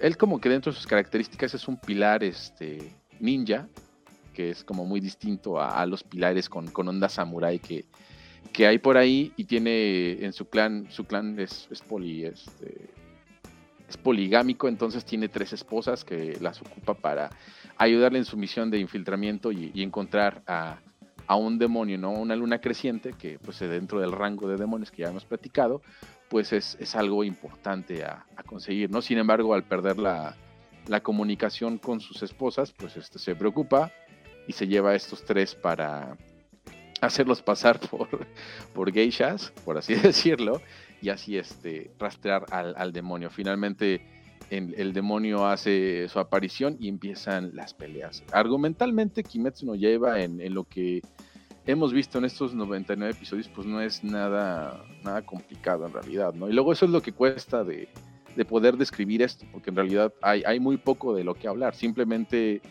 son peleas y, estamos esperando pues que ya llegue por lo menos un poco más de sustancia para que le dé más este más cuerpo a la serie porque bueno en el anime esto lo, anima un, estudio que se llama UFO Table y generalmente le meten mucha mucha este muchos recursos hacen capítulos muy muy llamativos muy padres una estética este bastante llenador al ojo, pero cuando lo revés, como que pues, ya como que la historia se queda un poco, un poco vacía, no es más lo que, lo que te encandila a Kimetsu no Yaiba con, con sus animaciones que, que, lo que tiene de fondo. Y es que, pues yo creo que Koyaru Kotouge, que es el, el manga y el escritor de esto, em, trae ahí como una onda de arte del Yuki-Oe para que los que los que creen que no conocen de, arte japonés, como seguramente va a decir Mike, y no es cierto, este, la obra más popular de, este, de, este, de este tipo es la, gran ola de Kanagama. O sea, la, gran ola, la imagen de la gran ola, seguramente la han visto todos que tiene el monte Fuji detrás, es como que siento ese periodo de, arte o de ilustraciones o de pintura lo que inspira un poco a Kimetsu no Yaiba. Incluso lo vemos en, en los en los poderes que tienen este Que salen por como ejemplo, el ¿no? protagonista. Ajá, ya ves que en, en el, en los, en los shonens como que tienen poderes, su poder como que se concentra a través de la respiración en Kimetsu no Yaiba. Él como que invoca agua, ¿no? Y su, y su agua este, recuerda mucho a, a la ola de Kanagawa. Entonces, por eso te digo que todos tienen muy presente esa, esa, esa pintura de, arte japonés y, la usa muy bien. Entonces yo creo que está usando mucho, está apoyando un poquito en, ese folclore, en ese arte que, que tenían del periodo Edo de Japón, por ahí de los 1800, para darle esa estética tan, tan propia, ¿no? Porque pues también Kimetsu no Yaiba como que tiene esa onda medieval japonesa de los samuráis y los demonios y demás, ¿no? Entonces, sí, creo que he tocado un poquito muchos puntos en muy poco tiempo, entonces si están medio perdidos pueden hacerme preguntas o, o redirigirme, no tengo, no tengo problema, pero siento que es, es lo que tiene Kimetsu no Yaiba, ¿no? Que estéticamente trae mucho y, y, y, pues es muy fácil vender a este, al personaje de Tanjiro, ¿no? Porque es casi, casi que el buen cristiano que a todos quiere, que a todos expía de sus pecados y que quiere, quiere salvar a su hermana que lo único que hace es hacer ruiditos como chistosos porque está, este, como con un tapón en la boca, un, pedazo de bambú para sus poderes de, de demonio pues no le, no le afecten. Eh, y pues bueno, eh, es, es- es- siento que, que lo que ha también mm, repercutido para que tenga más fama en, en Occidente, este, hay incluso una, una poca polémica en, en relación a, a Kimetsu no Yaiba y cómo desarrollaron este, este arco de, de la zona roja o de, o de la zona de entretenimientos, porque pues hay geishas, ¿no? Hay cuerpos esbeltos y, y pues creo que es más fácil explicarle a los niños, porque como les decía, este Tanjiro es como el buen cristiano, entonces los papás se fueron con la finta de, ah, este es muy bueno, este, no importa que decapite cabezas, tiene, tiene buenos mensajes, pero en cuando empezaron a salir geishas o cuerpos más, este, mm, eróticos, por así decirlo, pues ya, ya la gente como que se espantó, ¿no? Y empezaron a echar sus discursos de que no, así no debe ser el anime, que están, están envenenando a mis hijos, que cómo les voy a explicar esto, y entonces pues volvemos al típico tema, ¿no? De, bueno, explicas una decapitación, pero no puedes explicar un par de senos, entonces, ¿qué demonios está, está pasando aquí, no? Entonces, pues así va un tanto lo de lo de Kimetsu no Yaiba. Disculpen que, que no entre en la parte otaku como tal, porque pues en sí les digo, el, el argumento es, es muy simple de Kimetsu no Yaiba, ¿no? Son chicos que tienen espadas, van a cazar demonios y visualmente es muy atractivo, pero ya a una segunda vista pues no tiene nada más, ¿no? Se nota que pues, es, un producto adolescente y, así se está, se está vendiendo, muchachos. Digo, no por eso demeriten, yo creo que si Alex realmente se va a, entrar, a adentrar a Crunchyroll, pues también le puede, eh, le, puede dedicar un tiempo a, a ver Kimetsu no Yaiba. Yo lo recomiendo que lo vean de noche porque pues al final del día los demonios este, son alérgicos a la luz solar, entonces todo están en fondos muy oscuros y pues obviamente resalta mejor en la noche y, y pues siempre es bueno y es divertido ver animes así. Y por ejemplo, esta temporada, este. mm, ¿Cómo se llama? ¿Cuántos capítulos son? ¿Recuerdas, Juan? Porque la temporada Son 2. nueve. En, Bueno. en realidad, mira, si tomamos en cuenta los, los dos arcos, son Ujú. 16, Ujú. pero digamos que lo nuevo, lo, lo nuevo y lo que no hemos visto son nueve en realidad. Mm, bien poquitos, ¿verdad? Y, y- y se entiende, ¿no? Eh, se ve que el trabajo de Ufotable para animar esto, pues sí, yo creo que requiere demasiado tiempo.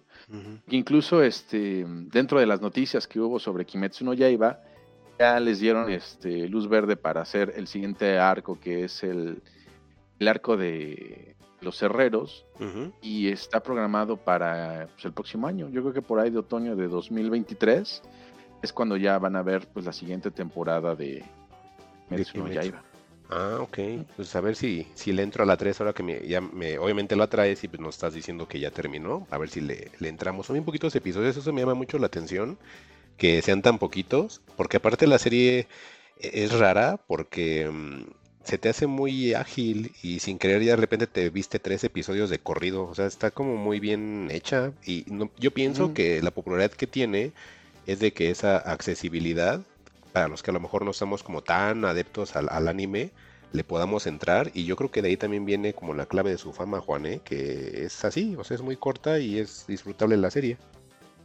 Pues, en sí, eh, no sé si te, bueno, ahorita que me dices, sí es emocionante. Yo en estos últimos, yo creo que voy a volverlos a ver para verlos de corrido, porque pues te digo de que hace uno el domingo y luego al otro el siguiente el domingo y otro, como que sí te corta el hilo. Es que en realidad, pues fue una pelea lo que animaron. Ya, o sea, sí de repente te, dan un poquito de contexto del demonio, un poquito de contexto de el pilar, pero en realidad fueron por lo menos seis episodios de, pelea y, estuvo muy, muy bien hecha. Entonces, es de ahí que la gente que dice encandila y, le empieza a defender y le, le empieza a encumbrar, se entiende, digo, es un producto muy, muy bonito, nada más que, pues ahí sí les encargo la segunda vista y verán que realmente no tiene tanto, ¿no? Que también, es que pues aquí en el mundo taco todo el mundo se queja a la menor oportunidad, es algo que también le reclamaron a, a esta temporada, ¿no? Que, que, realmente tenía muy poca carnita, sí, pues están muy padres tus peleas, pero queremos que nos des un poco más de la historia para que podamos continuar con esto. Ay, pues sí, sí lo voy a ver. Pues ya a final de cuentas ya estoy ahí, ya sea mi tercera temporada, pues obviamente que sí le tengo que entrar. Y pues no sé si tenga algún comentario antes de que sigamos con el siguiente tema. Híjole, de esta sí no, porque yo nada más sé que se oye muy padre decir Kimetsu no Yaiba. es todo lo que sé de la serie. Por ahí lo que vi que platicaba yo con Juan, creo que en un par de tweets, no sé si sea el caso de esta temporada, Juan, que por ahí había unos fans enojados que porque habían puesto más este más voluptuosas las protagonistas. ¿Esto es correcto? ¿Esto, esto pasó en esta temporada, Juan? Sí, sí, este, ahora sí que las tres esposas de Tengen, que, creo que también ahí fue un problema para los papás que decían, ve, ve, Kimetsu no lleva mi niño. Y este, y de repente, ah, mira, tiene tres esposas, ah, ok. Este, sí, pues no olvidemos que en estos tiempos el anime es mainstream, En realidad, la popularidad que tiene en Estados Unidos el anime y pues en el mundo pues ya lo hace un producto mainstream y pues no está no escapa de la mirada woke. Y, y, bueno y aunque a los japoneses les vale realmente lo woke porque pues ellos entienden cómo son sus productos y cómo los consumen pues en Occidente la gente se espanta no entonces pues de ver a puros chicos peleando a de repente ver mujeres muy voluptuosas este con escotes pronunciados que de repente la niña demonio lo mismo que es un demonio, de repente puede crecer y pues crece también de forma voluptuosa. Este, pues a los fans yo no los vi enojados, yo creo que fueran, eran los padres pues andaban muy contentos, yo creo. Exactamente, o, la onda woke que dijo, ah, pues mira, a mí ni me interesa el anime, pero pues estás, estás este, eh, estás proponiendo o estás este, exhibiendo el cuerpo de la mujer y la estás cosificando, ¿no? Entonces, pues vamos en contra tuya y no creo que sea el caso, pero pues al final del día también el anime pues tiene, tiene su fanservice, ¿no? Y su fanservice tiende a hacer eso, entonces es comprensible, pero pues también, come on, relájense un poquito. ok, pues listo. Sí, pues incluso, incluso, tenía esa, esa curiosidad con Mike de, de, ese tipo de cosas, que estás justamente en ese demográfico y que tu niña, este, creo que estaba al pendiente de la serie, ¿cómo los tratas? ¿O no te ha tocado todavía? No, pero es que mm, por ejemplo, aún así yo veo animes que son para niños con ella. Eh, sí hay muchas cosas que, en, Occidente no lo verías. O sea, y como que sí te das cuenta como que ellos lo ven como algo normal. Son fanáticos de esa onda, ¿no? Entonces lo ven como algo normal y no lo ven como del lado morboso que a lo mejor un occidental lo vería, pues por el tabú, ¿no? Entonces son tabús distintos. A lo mejor ellos, para ellos es algo normal, para los orientales, y para nosotros es un tabú. Y, lo, y viceversa, tenemos nosotros un buen de actividades, de costumbres, que seguramente ellos cuando lo ven se indignan. O sea, a mí se me hace bien curioso como por ejemplo nosotros como occidentales nos sacamos de onda de un personaje que tenga tres esposas, pero sabemos que en el oriente hay sheiks que tienen hasta 15, ¿no? Entonces pues sí, este, son situaciones de costumbres, pero por ejemplo a mí me da mucha risa que ellos se saquen de onda que entres a su casa con zapatos. O sea, no te digo que, ajá, o sea, son, son cosas culturales y no, no creo que, que, vaya a causar algún shock. Para mí, pues tampoco, yo sé que los orientales tienen unas costumbres bien extrañas, así como ellos pensarán obviamente de nosotros, por comernos todo con bolillo, o sea, entonces, este sí está como, eh, no, no, lo ve como algo raro, al menos las situaciones extrañas que han sucedido, no la veo incómoda ni siquiera. Entonces yo creo que hay muchos niños que también, si son desde pequeños y ven anime, pues también van a crecer como con esa idea, ¿no? Pero así es el mundo globalizado, Juan. Yo creo que ya, ya es distinto, nada más que sí todavía existen por ahí algunos papás como medio espantados y que le dan un contexto que a lo mejor no lo tiene. O sea, realmente yo creo que eso de las tres esposas, no creo que en la serie se vea que él se esté poniendo como muy cariñoso. O sea, nada más son sus esposas y ya todo lo demás tú piénsalo en tu cabeza, ¿no? Y hasta ahí. Claro. Creo que eso también tiene mucho que ver. Y definitivamente, Mike, concuerdo contigo. Y pues bueno, yo creo que ya con eso damos paso y cerramos el tema. Y, y pues bueno, este creo que estuvimos muy ocupados con la plataforma de, Netflix. Ah, por cierto, antes de, que de que vayas, Demon Slayer o Kimetsu no Yaiba lo pueden ver en Funimation, en Crunchyroll, obviamente. Eh, y también está en Netflix eh, la primera temporada. La primera, ¿no? si la quieres ver, este, ahí puedes ver un par de episodios y si te gusta, pues le sigues. Si no, pues dices, ay, estos señores locos. Te pones a ver a Kanye West. Si no, regresas a ver el libro de Boba Fett. Y pues bueno, vamos a pasar en este momento con una nueva sección que quiero bautizar que se llama Mike B Cinema. Nada, cierto. pues es una película, como dice Juan, de Netflix. Es una película que la verdad esperaba bastante, que se llama Madres Paralelas. ¿Qué diablos es Madres Paralelas y por qué la quería ver? Mm, a lo mejor la gente que nos escucha no sabrá, pero yo soy un gran admirador de Pedro Almodóvar. Eh, Pedro Almodóvar, de hecho, es de los directores que me acercaron al cine español en general.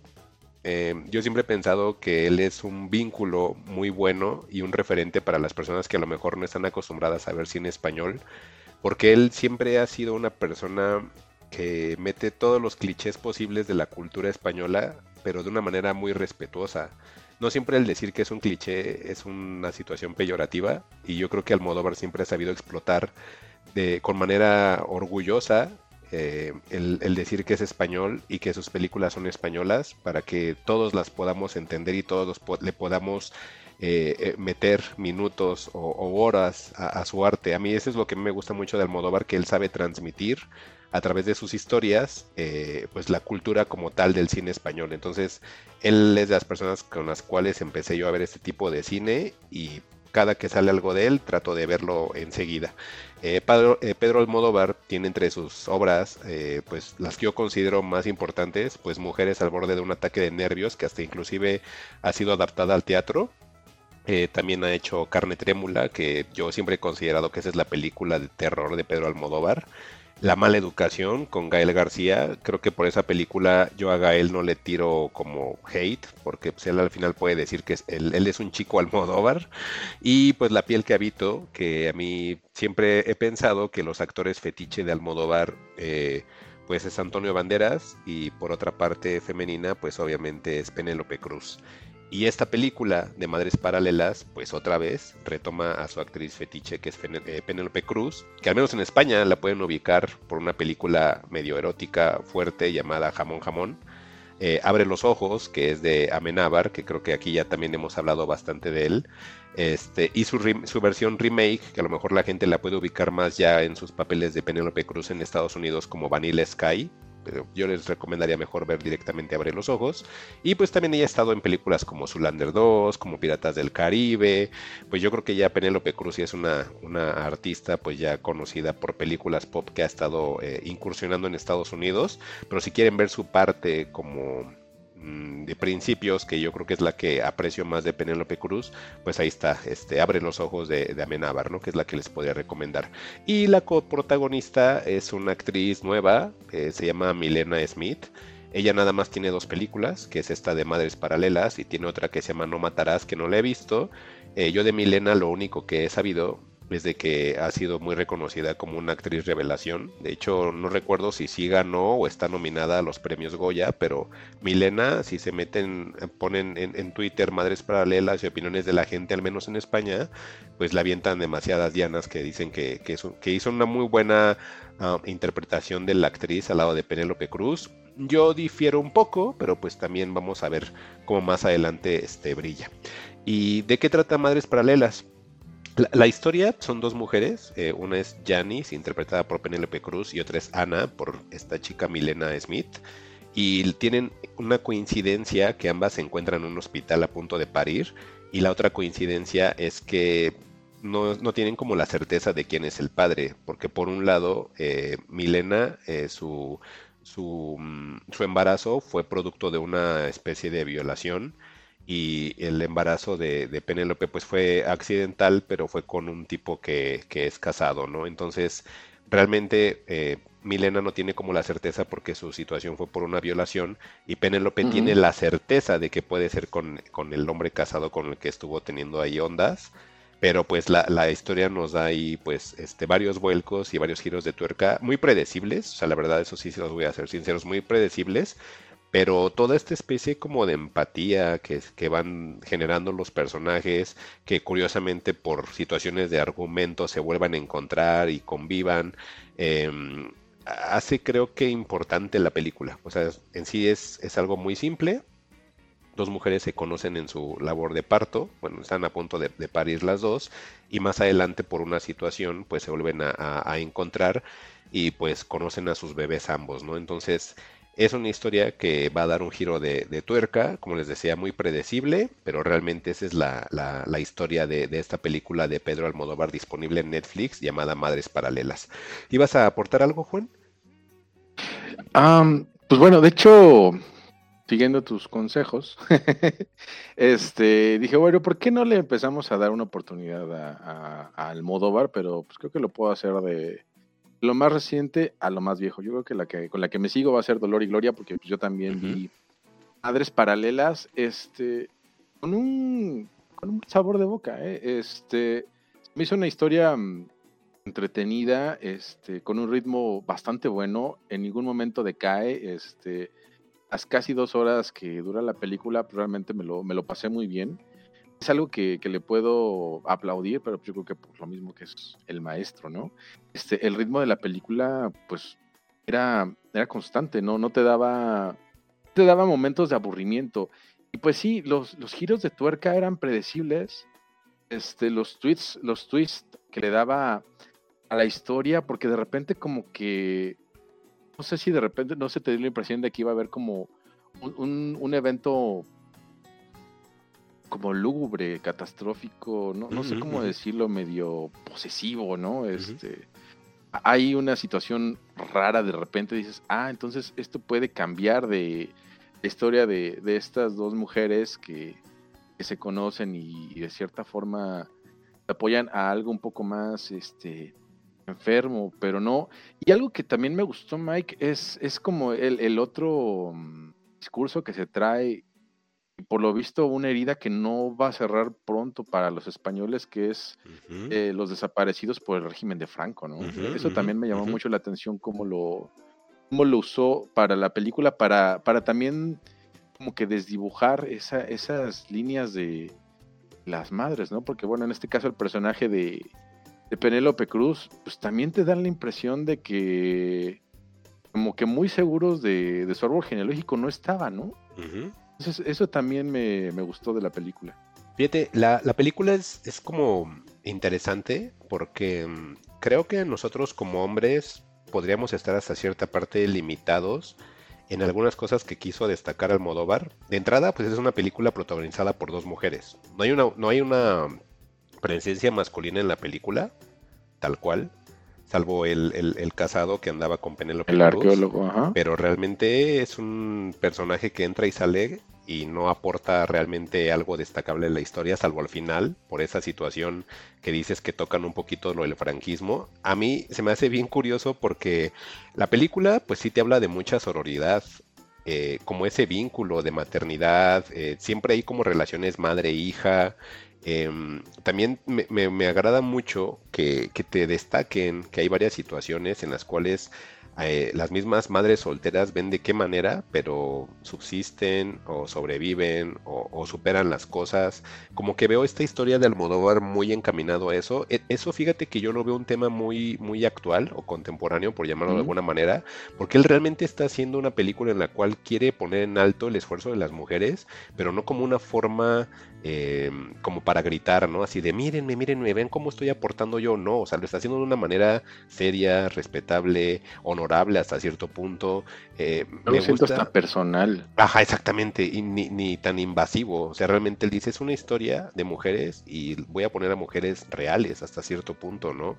No son como de esas mujeres que siempre te ponen en las películas para querer tratar de darte un ejemplo, mujeres que, que tienen la vida resuelta y que son de clase alta, ¿no? O sea, aquí te están poniendo personas normales que están atravesando situaciones normales y sí es cuando dices, ah, mira, o sea, sí está eh, retratando el esfuerzo de las mujeres tal cual, pero de una manera orgánica. Y a mí también lo que me gusta es que la película tiene escenas, a mí como me encanta la música, pues siempre es lo primero que detecto en las películas, ¿no? Em, en, esta, en esta película todas las escenas están acompañadas de una, mm, de como digamos con música de cámara, pero muy tradicional. O sea, si va a haber una escena de suspenso, pues te ponen los típicos tonos este, graves de suspenso, no ponen un score como de utilizando películas, este, canciones licenciadas, salvo por ahí una canción de, de Janis Joplin nada más. Pero yo agradecí mucho esto porque no sé si les han pasado a ustedes, Juan y Alec, que tú ya ves últimamente películas y si son muy famosas, parecieran que todos son videoclips pegados. O sea, todo el tiempo están llenos de canciones que luego hasta dices, oye, esta canción para esta escena ni al caso, o ¿por qué ya estás poniendo todo el tiempo música, no? Y, y aquí no sucede esto, entonces también como que lo agradecí hasta como que te hace la película más amena. Y eso fue lo que a mí me, gustó mucho. En lo último de que metieran el franquismo, la situación de las desapariciones, eh, sí siento que a lo mejor no iba a la historia, pero no, no la tomé mal, porque también hasta esa parte también es respetuosa. Eh, Almodóvar dicen que esta puede ser de sus películas más aburridas, este, porque a lo mejor no hay un factor shock, salvo por ahí de lo que les decía del twist de la, de la, de la película y por una situación que se da con los bebés, que ahí sí dije, au, ¿no? Pero creo que esta es la película menos impactante, sí, aburrida, no. Ah, recomendarla para gente que no conoce Almodóvar tampoco lo haría. Creo que este es para fans, pero estos puntos que destaca de mujeres empoderadas, pero que buscan el empoderamiento y no lo tienen de herencia, creo que está muy bien. Entonces, a mí me tiene muy contento Madres Paralelas. Ya esperaba desde, desde que Alec había mencionado que estaba pronta a salir. En cuanto me dijo que ya estaba en Netflix, la verdad fue la primera película que vi. Dije, esta es la que quiero ver porque a mí Almodóvar sí significa una parte muy importante en la apreciación del cine para mí, porque él fue el que como que me quitó el dejar de ver puras películas series B en mi adolescencia y de acción y decirme, mira, este cine también está interesante y te puede gustar. A lo mejor no es de tu país, no es de la cultura a la cual estás ya como acostumbrado que es la gabacha, pero eh, también hay gente haciendo estas historias. Por eso yo siempre que, que Juan decía es que yo no conozco autores españoles, siempre trataba como de meter estos este, directores que a mí me gustan porque a mí en la adolescencia fueron los que me ayudaron a dar ese paso a, a conocer este cine. Si no, créanme que yo seguiría este, viendo, este, como dice Alec, este Holocausto Caníbal 4, ¿no? Oye, Mike, nada más para Sí. que la- lo- la- las fugitivas sepan, ¿qué días dices que vas a la Cineteca Nacional? Para que... es que este no lo considero ni así, ¿sabes? Eh, eh, Almodóvar ya llegó a un grado en el cual em, ya es un director pop, Alec. A lo Es mejor... como un claro. género en sí, ¿no? Sí, Sí, El de cine de hecho. Almodóvar. Ajá, y él Y sí- si no, pregúntenle a mi, a mi Manolo Caro si Almodóvar no es un género. si no, pregúntenle a, este, a Tom Holland quién es Almodóvar también. Ah, sí. ¿Quién es Pedro Almodóvar? Oye, Mike, pero ya, ya hablando un poquito en serio, había escuchado de, o los comentarios que yo tengo, por lo menos a la gente que yo sigo en Twitter, la mayoría decía que se había quedado bastante mediana para hacer una película de Almodóvar. Ya sabes esta frase de me quedó a deber, Me como quedó a si un autor te, te de- te debiera algo por hacer una obra. Pero efectivamente creo que yo lo atribuyo a lo que dices, que, que no Sí. tiene como un, un, un, este, Un impacto. un, alcance, un impacto, una escena gigante ahí en No, medio, No pero pero considerando que viene, por ejemplo, de Dolor y Gloria, que para mí es la mejor película de, de- de este señor en los últimos años, y por ejemplo, La piel que habito, que pues, era una película de Híjole, shock, shock, básicamente. es shock, shock. Ajá, y pero esto se siente mucho más tradicional. Eh. En general, ¿tú qué, ¿tú qué le dices a alguien, por ejemplo, como yo, que, que le da un poquito de flojera decir, híjole, a lo mejor voy a encontrarme una película de Almodóvar quizás sin tanta proyección, quizá- Ujú. sin tanto shock? ¿Qué, qué- qué hay que nos puedes decir? Sí, de lo que les decía es que sí, la gente está diciendo que es de las peores películas, porque dicen que es aburrida por lo mismo que les, comentaba, de que sí, efectivamente no hay, no hay impacto, no hay shock en la película, es nada más una historia simple.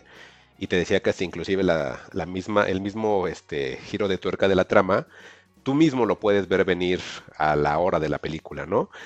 Este, de que sea débil, no, porque al ser una película muy tradicionalista, pues es hasta, por decir de alguna forma, austera. O sea, realmente es una película así.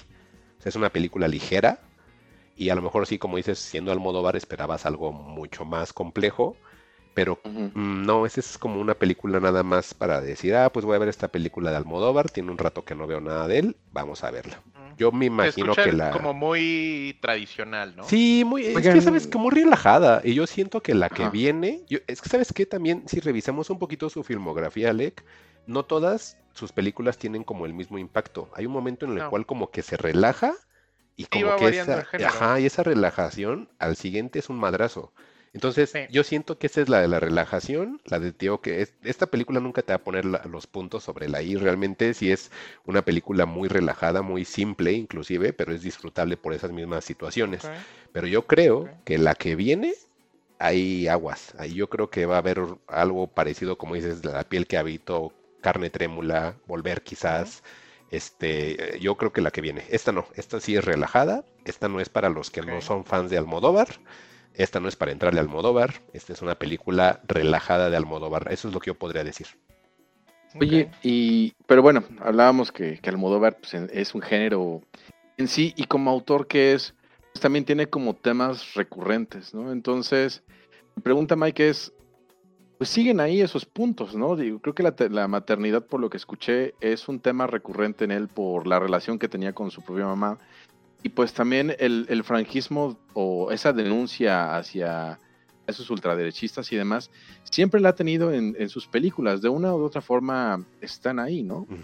Sí, es que al final em, no tengo muy certero el dato, pero creo que sí tiene por ahí una situación con familiares que estuvieron metidos en ese problema. O sea, realmente el franquismo que es como de los 40 o 50, no recuerdo muy bien.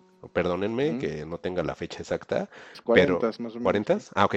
Entonces, este, pues realmente todo ese periodo de, del franquismo, eh, pues sí, creo que mucha gente, no nada más Almodóvar o hasta los contemporáneos de Almodóvar, seguramente han tenido personas desaparecidas. Y sí, realmente es un golpe muy grande que se le dio no solo a Madrid, sino a España en general.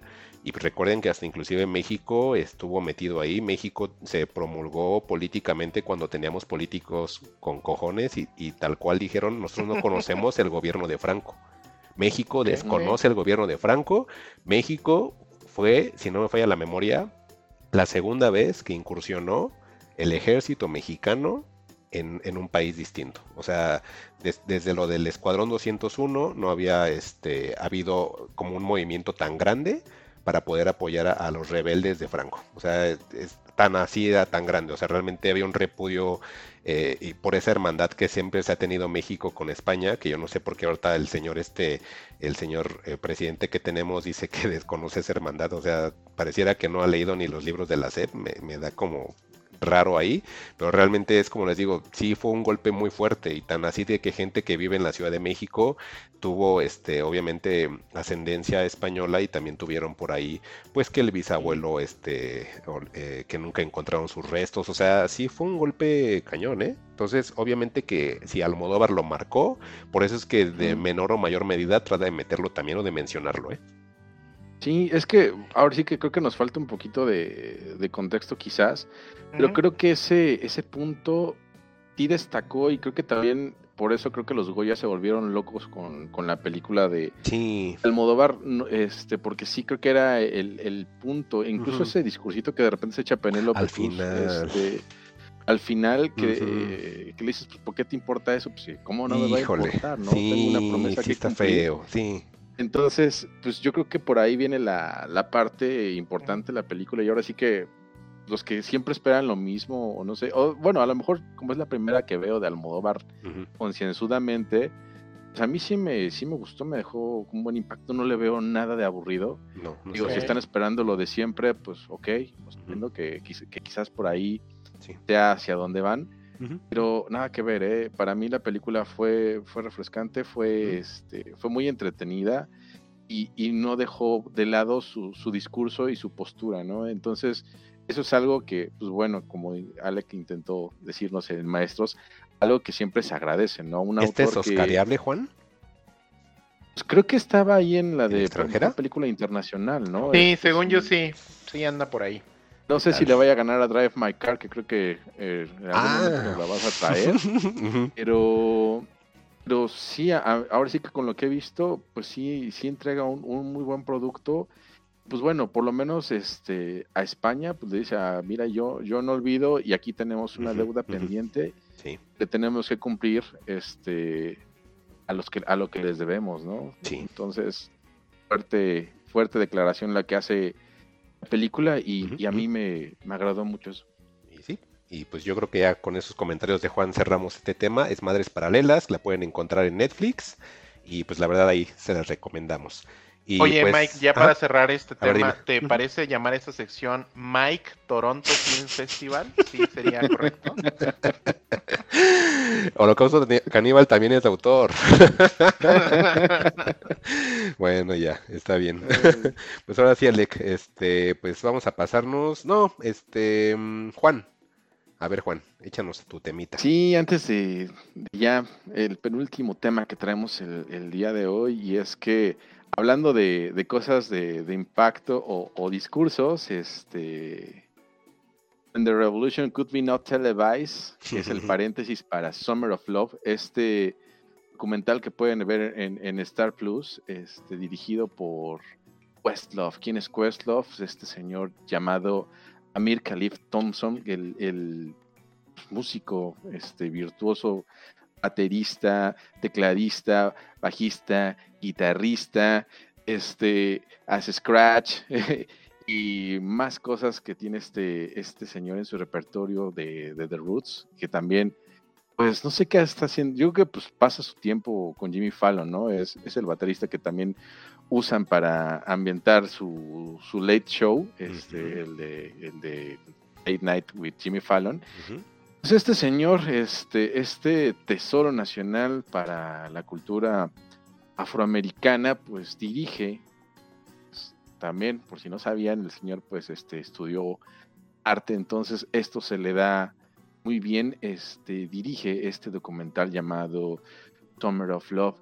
Em, ¿Qué es Summer of Love? Este, tal cual, es un documental sobre un festival que se, sobre el Festival Cultural de Harlem, que ocurrió en 1969, a la par de, de pero al ser finalmente em, personas negras que estaban buscando su identidad y su pertenencia después de, de la muerte de Martin Luther King y después de la muerte de, de Malcolm X, em, pues deciden para no tener más problemas, te lo dan a entender así como que para consentir un poco o darles un poco de respiro a, a- a la comunidad afroamericana de Estados Unidos, pues le dan eh, ese, ese escape, ¿no?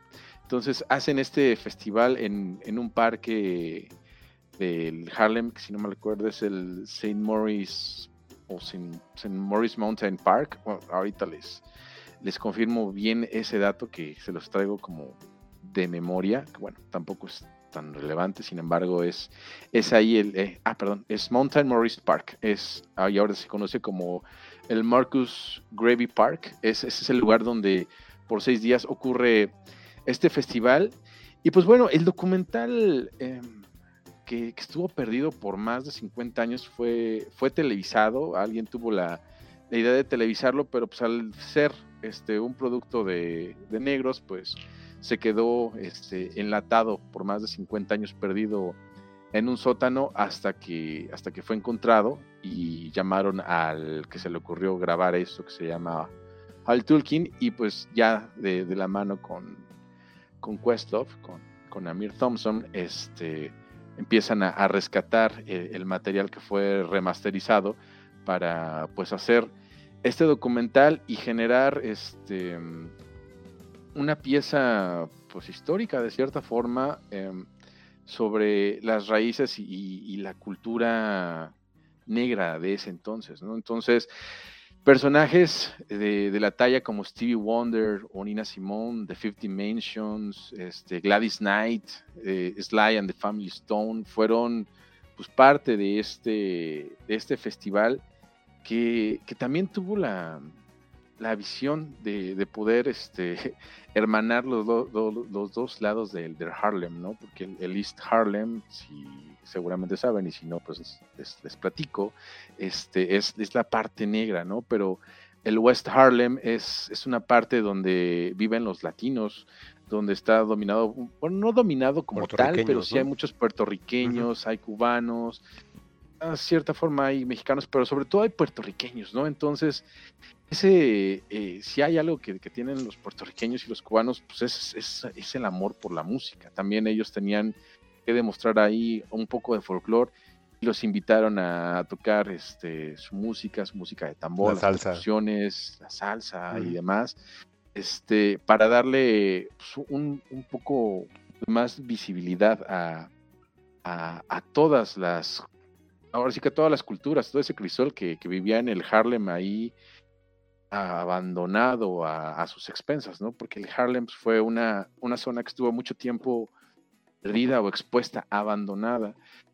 Y bueno, este, nos platican de, de cómo pues el alcalde también, este, un alcalde republicano, pues tenía también sus, no se llevaba mal con la comunidad, como que también este, dentro de quería quería mm, pues estar ahí, ¿no? Este, tratar de, de mediar para que no se sintieran más radicalizados este, y, permitirles que, llevaran a, cabo esta festividad. Y entonces, pues vemos ahí muchos discursos de amor, muchos discursos de poder. Este, la seguridad de, del festival corrió a cargo de las Panteras Negras, ¿no? Que ya hablábamos de las Panteras Negras un poco en esta película de Jesus and the Black Messiah, de cómo pues eran un, un garante, un escudo para, para, las comunidad, para la comunidad negra en Estados Unidos en, en esos convulsos años 60, 70. Este, y, y, pues a mí realmente,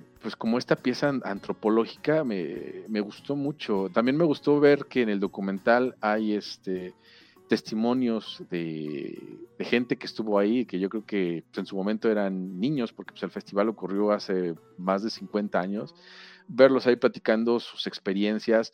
También los mismos artistas, hay, hay un par de integrantes de, de Fifth Dimension que, que se ponían a, a platicar de, de, cómo les, les fue en el festival, de cómo dentro de la radicalización que habían los negros, este, también a ellos decían que eran como una banda de blancos, ¿no? Siendo que eran negros porque tocaban música como de blancos, como que parecían blancos, como que no eran lo suficientemente negros, ¿no? Y ese festival pues les ayudó un poco a, a limpiar o, o, a dejar en claro su, su postura y su imagen. A, una Nina Simón que, que, la vemos ahí con, con toda la fiereza, con toda eh, la fuerza, con todo ese poder que tenía para poner en alto a, los negros, ¿no? Este, a, hacerlos sentirse orgullosos. Y, y pues la verdad, eh, las dos horas que, que dura el, el, documental, pues me lo pasé muy bien. De hecho, te digo, ese, ese documental abre con una escena de Stevie Wonder tocando la batería. ¿Te puedes imaginar? A Stevie Wonder en el 69 tocando la batería. No, no. O sea, de entrada por sus, sus incapacidades, este, uh -huh. pues era ciego, ¿no? Pues sí. Pero eso no le impedía ser un gran músico. Yo me quedé eh, sorprendido porque dije, ¿cómo puede? Y ya después dije, ah, pues si puede tocar el piano, puede tocar el teclado. Por supuesto. No, pues imagínate, Juan, ¿no? si se podía drogar como se podía drogar, podía hacer lo que, él, lo que él quisiera. Yo sí vi ese inicio y sí está bien chingón. Ah, porque sí se avienta un solo de batería mi, mi Stevie Wonder sí está, está bueno, ¿eh? Eso sí está bueno. Ay, suena bien interesante todo. Y, y por ejemplo, Juan, ese festival, ese festival, este, es que antes hace mucho tiempo ya que estabas metiendo lo de Harlem y todo el contexto histórico y todo ese rollo. Según yo había un festival que era así, ¿no? Festival de música de Harlem. ¿Ese es el mismo Summer of Love o eran distintos, sabes? Porque ese como que viene mucho a la mente. Yo creo que eran distintos. Este, y a raíz de, de esto, yo creo que les empezaron a dar más oportunidad de, de tener espacios para, para poderse lucir, ¿no? Mm, Em, ¿Sabes también algo que tiene em, el, el documental y que también está, está raro, pero al mismo tiempo se entiende y está, está padre? ujú. Este, a este acercamiento con, con lo gospel. Te- y te platican por qué lo gospel es tan importante, por qué es tan poderoso el, el- el hecho. no, yo creo que esa es una de, de- de mis, de las cosas que, que tengo que hacer antes de que me muera, es que tengo que ir a, a una de esas misas pentecostales donde hay gospel, donde la gente se, se, disini- se desinhibe y se deja ir y como era el- en ese momento o, o más atrás como que el único consuelo o la única oportunidad que tenían para poder sacar toda esa energía que tenían contenida, pues por eso es que el gospel tiene esos cantos tan, tan llegadores, ¿no? Y gran parte del festival tiene, tiene mucho, pues tiene mucha canción cristiana, pero no por eso deja de ser mala canción, ¿no? Ya así como nivel, como producto musical, este, perdonen la blasfemia pentecosteses, pero como producto musical, el gospel ahí sonaba increíble, o sea, y sí te daba una, sí, sí daba una armonía increíble. También sale este reverendo, em, si no mal recuerdo, es Al Sharpton, este, no les...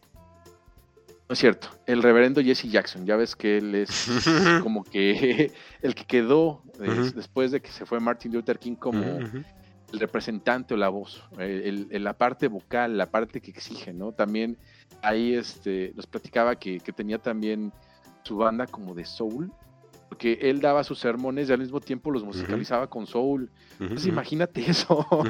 Estaba, está, está increíble, Mike. Entonces, pues, ya creo que es lo más que les puedo, a lo más que puedo llegar. este, Híjole, qué documento, este Juan, ¿eh? ¿En dónde, en dónde está? Summer of Love, que está en Star Plus. Híjole. Este, les di- digo, dura dos horas, pero la verdad, como documento histórico, está, está muy bien, está muy está increíble. Y, ahora sí que Questlove, respetos con, con esa dirección y el, y el montaje de, de Joshua Person, Híjole. eh, Pearson, perdón, hicieron un magnífico trabajo. Este, no, no recuerdo qué otros documentales estaban ahí nominados al Oscar. Este, por supuesto, lo está. Yo creo lo va a ganar fácilmente. Y, y creo que me estoy adelantando porque tendría que ver los otros documentales para poder decir. Sin embargo, por el contexto que vivimos y por el contexto que retrata, yo creo que va, va a ser el, el ganador sin duda. Ay, Juan, sí, es una bien interesante y bien ambicioso. Así lo quiero ver. ¿Dos horas dura más o menos, dices? Híjole, me va a traer ahí vuelto que- loco. Sí, incluso si de repente, creo que incluso lo puedes partir como en cuatro partes. Ok. Sí. No, por, todas las cosas que tú dices, yo creo que sí lo voy a darme el tiempo de esas dos horas para verlo corrido, porque sí, creo que va a resolver muchas dudas que tengo del movimiento, pero cañón, o sea, sí lo veo muy nutrido, sí, sí le traigo muchas ganas, ¿eh? Qué, qué chido que lo traes, la verdad. Yo ni en mente que existía, y creo que va a cubrir como muchos puntos de dudas que tengo de, de ese marco histórico musical, que ahorita Alec no contribuye, pues porque Alec, pues puro que el Bad Bunny y todas esas cosas, ¿no? Pero de las cosas de No, los ahí, chavos, está, ahí, ¿no? está mi, ahí está mi Kanye haciendo gospel, este, así. Pues yo creo que tu Kanye le debe, eh, eh, tu Ujú. Kanye le debe muchísimo a todos los Ah, que sí, tocaron en claro. este festival, Claro. porque pues de ahí saca todos sus amplios. Pues también, ¿eh? También. Ya para, para cerrar, el dato interesante de Sly and the Family Stone Ujú. era una banda mixta, tenía integrantes negros y integrantes blancos. Sly, que era el principal, pues era, era negro, venían de San Francisco. Entonces, pues traían toda esa onda del power, del flower power y todo ese Ujú, discurso este, muy bien digerido. Cuando llegaron al Harlem, todos los de Harlem se quedaron así que de ¿por qué hay blancos en el escenario? Entonces se empezó a tocar sus canciones, empezó a dar sus discursos y pues la gente como que se fue olvidando justamente de esa, esa línea racial. Fue un momento muy bueno. Entonces, Summer of Love, o Summer of Soul o When the Revolution Could Be Not Televised está en Star Plus. Ahí, apúntenlo, amigos. Ay, qué bonito. Sí lo voy a ver. Está chido. Suena muy bien, Juan. Qué chido que lo trajiste. Y pues yo creo que es momento de meter el highlight. Ah, del hablando justamente de, de hippies. De y- hippies. pues, ¿qué crees, Juan? Que no, no hay hippies. Híjole. ¿No hay Vamos hippies a hablar. en ese- bueno, hay hippies momento en hubo? foto nomás. Híjole. Bueno, pues lo que vamos a hablar en este momento, Alec y yo, es Ajá. Masacre en Texas, de Netflix, del 2022, que es la película.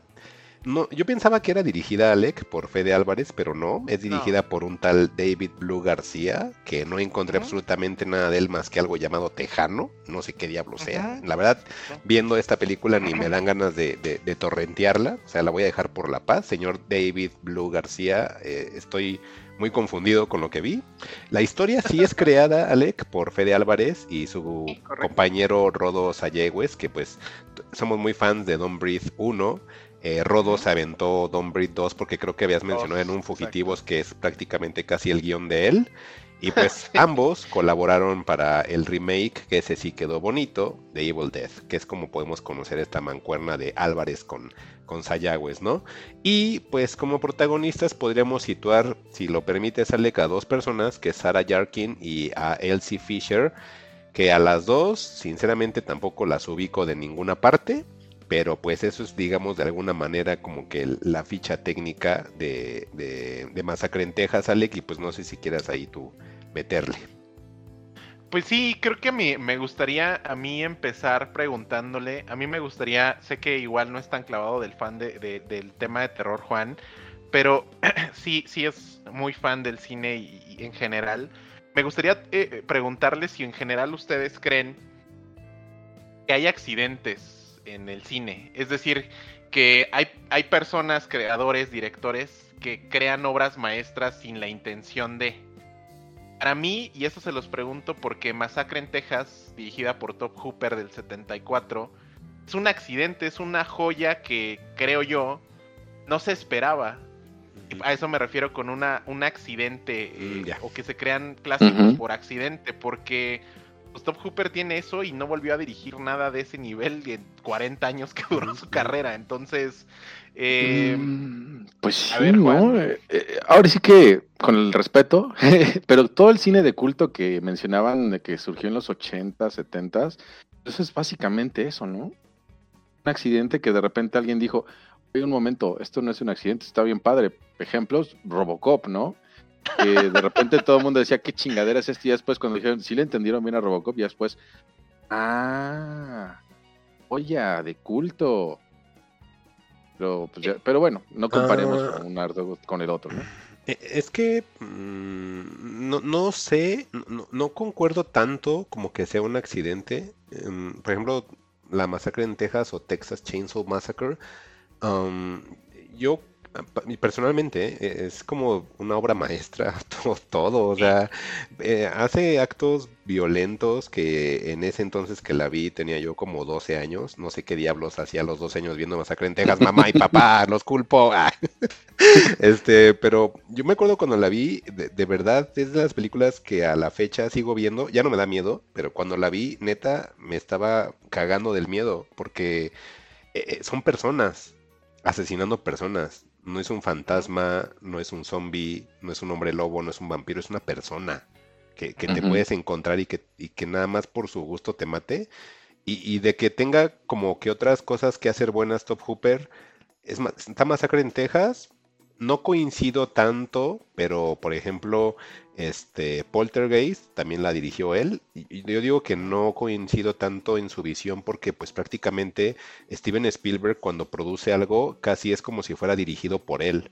Este, ahí prácticamente yo no le doy tanto el mérito a Top Hooper de Poltergeist porque yo creo que sí Steven Spielberg no te deja eh, que te salgas de su visión, entonces y no, no la adjudico tanto a Top Hooper, pero pues también estuvo en la adaptación de, de la novela de Stephen King, de Salem Slot, y, y- ese está bien, o sea, es arañando casi los 80, eh, es una adaptación casi fiel, pero muy divertida y yo creo que son las que yo me quedaría en el, en el lado de cosas buenas que llegó a ser Top Hooper. No si sentiría que accidental, Alec, porque sí siento que todo lo que sucede en Masacre en Texas a lo mejor pareciera hasta cierto punto experimental, pero sí siento que es su visión tal cual de lo que quería hacer, ¿sabes? Sí la veo muy intencional. Creo, puede ser, o sea, definitivamente eh, el tema con Top Hooper se me hace a mí, digo, ten- tiene por ahí Poltergeist, por supuesto, pero cre- creo que esta película entra a muy temprana, creo que es el segundo largometraje que se avienta Top Hooper, todavía medio independiente, y Masacre en Texas definitivamente es una obra mayor por donde se le vea. Yo tuve oportunidad de revisitarla hace como un año, que pedí la edición ahí especial de, de Amazon, un, un steelbook muy bonito. Y tenía fácil más de 10 años que no la veía. Creo que esto lo comenté en un Fugitivos. A mí la película cuando ya es la última escena donde tienen a esta chica atrapada en la casa y la empiezan a sapear y... O, y- o sea, ahí ya me asqueó la película. Me dolió la cabeza, me empecé a sentir Sí, mal. sí. Porque la película pasa, como bien dices Mike, de, de- de- no es una película de terror. No. Y perdón, esas tomas parecen cine snuff. Ujú, Parece co- los algo ruidos. que sí está sucediendo y que alguien lo está grabando. Eh, y ese, y después me, me- me dio como mucho, mucho ruido el tema de, de que lo que se, se vivió en el set se transmite a través de la película, que es, Sí. no sé si sabías este dato, Mike, que Top Hooper, como para estresar más a los actores, toda la carne que estaba ahí, como los restos de cerdo, si eran de verdad, Sí eran de y además verdad. llevaban y además llevaban semanas en el set. Entonces, los actores decían que no podían estar ahí porque, o sea, era insoportable el olor. Sí. Entonces, ah, con este Ajá, Hay una parte, Alec, ahí falta nada más. Este, ¿recuerdas? Bueno, no, sé- no sé si recuerdes, pero igual lo voy a mencionar para la gente que igual no lo recuerde. Pero durante la película, de repente se escuchaban como sonidos de alarma de autos, Ah, sí. o como si fueran unos, una especie como de jump scares, pero obviamente de los Ujú. 70, ¿no? Pero sus jumpscares eran bien feos porque eran alertas, Alec, que tú en la película que ves, era una alerta que realmente sucedía en la película también. Entonces los actores ya nada más estaban todos nerviosos de a ver con qué estupidez me sale este idiota para espantarme. Porque realmente él quería ver a los actores, como dice Alec, estresados todo el tiempo. Tanto en el olor. Dicen que luego inclusive los, como las tomas, Alec, recordarás que casi siempre pareciera que eh, el sol está muy fuerte como si fuera un amanecer. Pues no es de que parezca, es que el güey los ponía a grabar cuando apenas iba saliendo, o sea, ni siquiera los dejaba dormir bien, Alec, o sea, era, Sí. eh, fue una cosa trabajar en la masacre en Texas, ¿eh? O sea, sí, sí está eh, Top Hooper, por que yo sí siento que todo era intencional, Alec. Pu- Puede ser, o sea, definitivamente creo que eh, al final lo que logra Top Hooper con esa toma legendaria de Leatherface agitando eh, La eh, motosierra. la motosierra ante un sol naranja Ujú, ujú. y esta morra gritando. Por ahí, el, el mismo Fede Álvarez en su versión de Evil Dead, hay una versión en Blu-ray edición especial que tiene una versión extendida de Evil Dead y en el corte de esa versión, el final de Evil Dead es que esta chica, se Mia, se sube a, a una camioneta con el mismo, justo es la misma toma. Entonces me, me parece curioso que años después Álvarez vuelva a escribir una especie de continuación. Con todo este eh, espacio que nos estamos dando, o con todo este contexto, pues queremos llegar a la masacre en Texas de 2022, eh, producida 100% por Legendary Pictures. Ojo, aquí Netflix no metió la mano de nada. Lo Ah, que mira. hizo literal la plataforma fue comprar una película que estaba completamente editada y terminada, lista para arrancar en cines desde el año pasado, pero la Legendary Pictures hizo algunas pruebas y obviamente por algunos estrenos menores en taquilla que se iban a 15 mil dólares de recaudación al- en, su primer fin de semana, deciden cancelar su estreno en cines y Netflix hace eh, la compra La de compra. esto. Pero ojo, esto sí ya es de Netflix, pero no es un producto hecho para la plataforma. Esto No es un una original. película Y no, pero sí es propiedad ya de Netflix ya desde hoy hasta el fin de los tiempos. Eh, solamente que pues ya agarró el producto totalmente terminado. La película pretende ser una continuación de la masacre en Texas del 74 con un argumento muy pobre. Eh, si, si te parece, Mike, vamos directo al argumento. Nada más antes de Ale, breves. Eh, mencionar eh, esto de, de- de- de Legendary Pictures es este eh, hay algo bien curioso que sucedió con, con Leatherface que desde la última película que salió en el 2017 si no me falla la memoria este estaban peloteándose los derechos porque estaban por expirar. En sí. ese entonces todavía estaban me parece que con Lionsgate y como que llegó como la situación de que no sabían qué hacer con, con- con la propiedad intelectual de Masacre en Texas entonces se había hablado de que iban a sacar una serie, se habían hablado de que iban a hacer un reboot de la serie otra vez, que iban a hacer un remake de la 1. ¿Cuántos reboots o remakes? Híjole. No, más bien no reboots, más bien cuántos remakes de la 1 hay. Creo que tres. Como tres, ¿no? cuatro, ¿no? Sí, según creo yo, tres, Juan. Yo digo que tres. Pero también la, la franquicia es bien curiosa porque ha estado René Zellweger, ha estado este... Ay, este Cierto. tipo, ¿cómo se llama? No es. Jessica Biel, ha estado Ah, de- sí, sí, Alexandra Gabriel está. Daddario, ajá.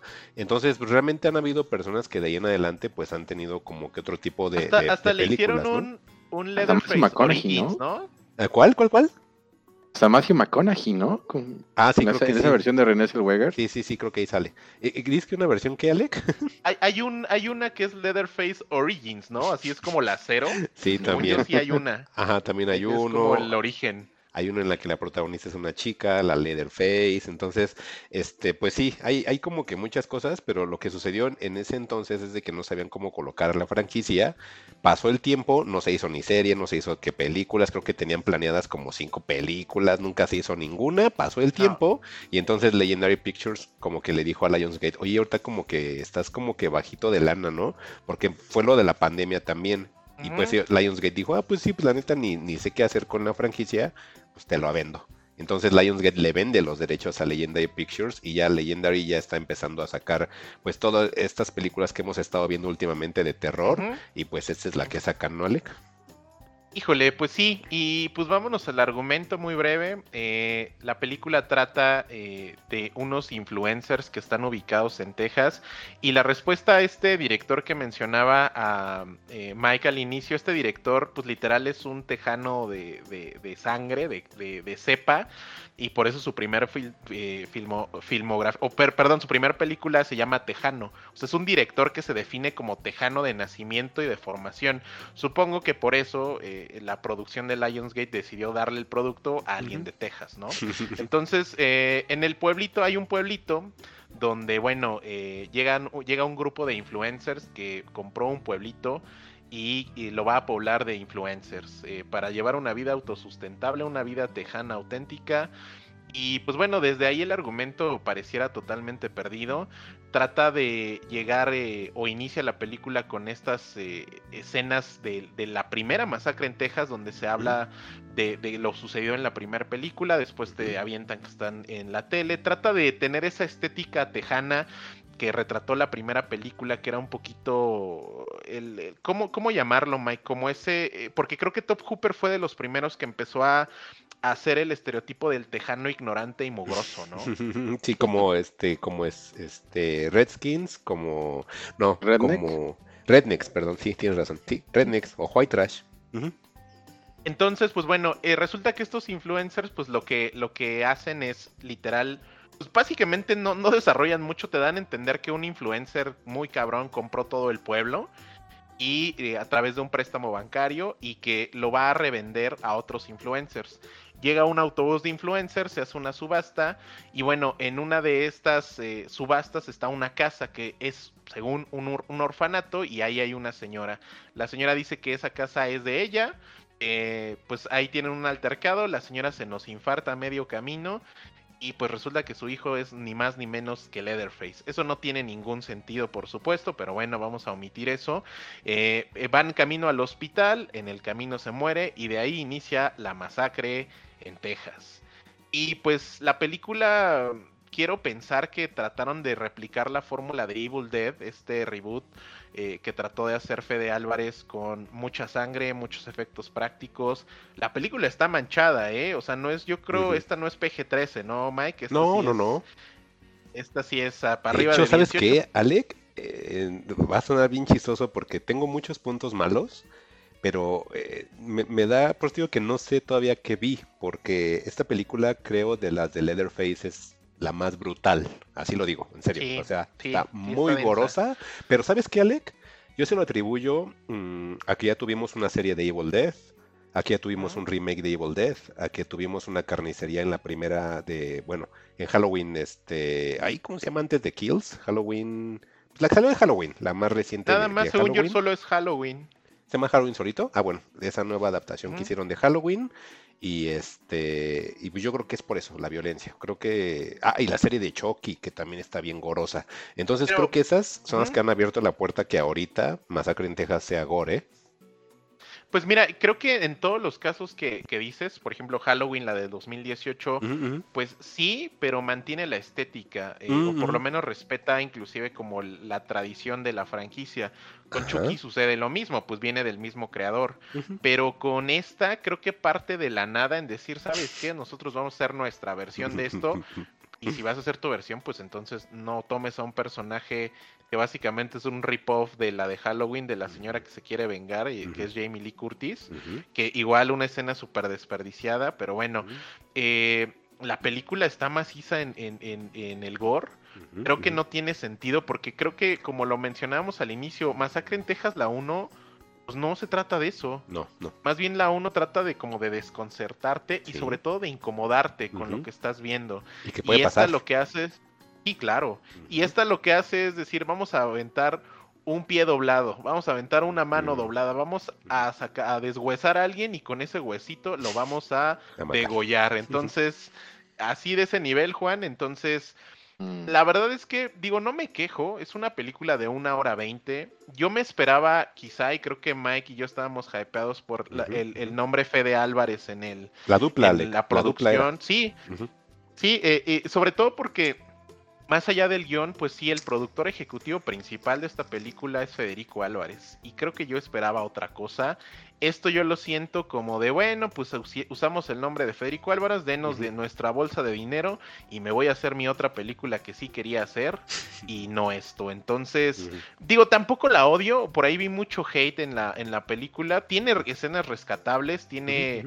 Pues algunos temas, pero definitivamente se siente una parodia. Ya la escena donde sale Leatherface a matar a todo el mundo, Mm. literal te das cuenta que es un set chiquito de un pueblito así en un estudio que hicieron llover del techo y ya este empezaron a filmar y ya.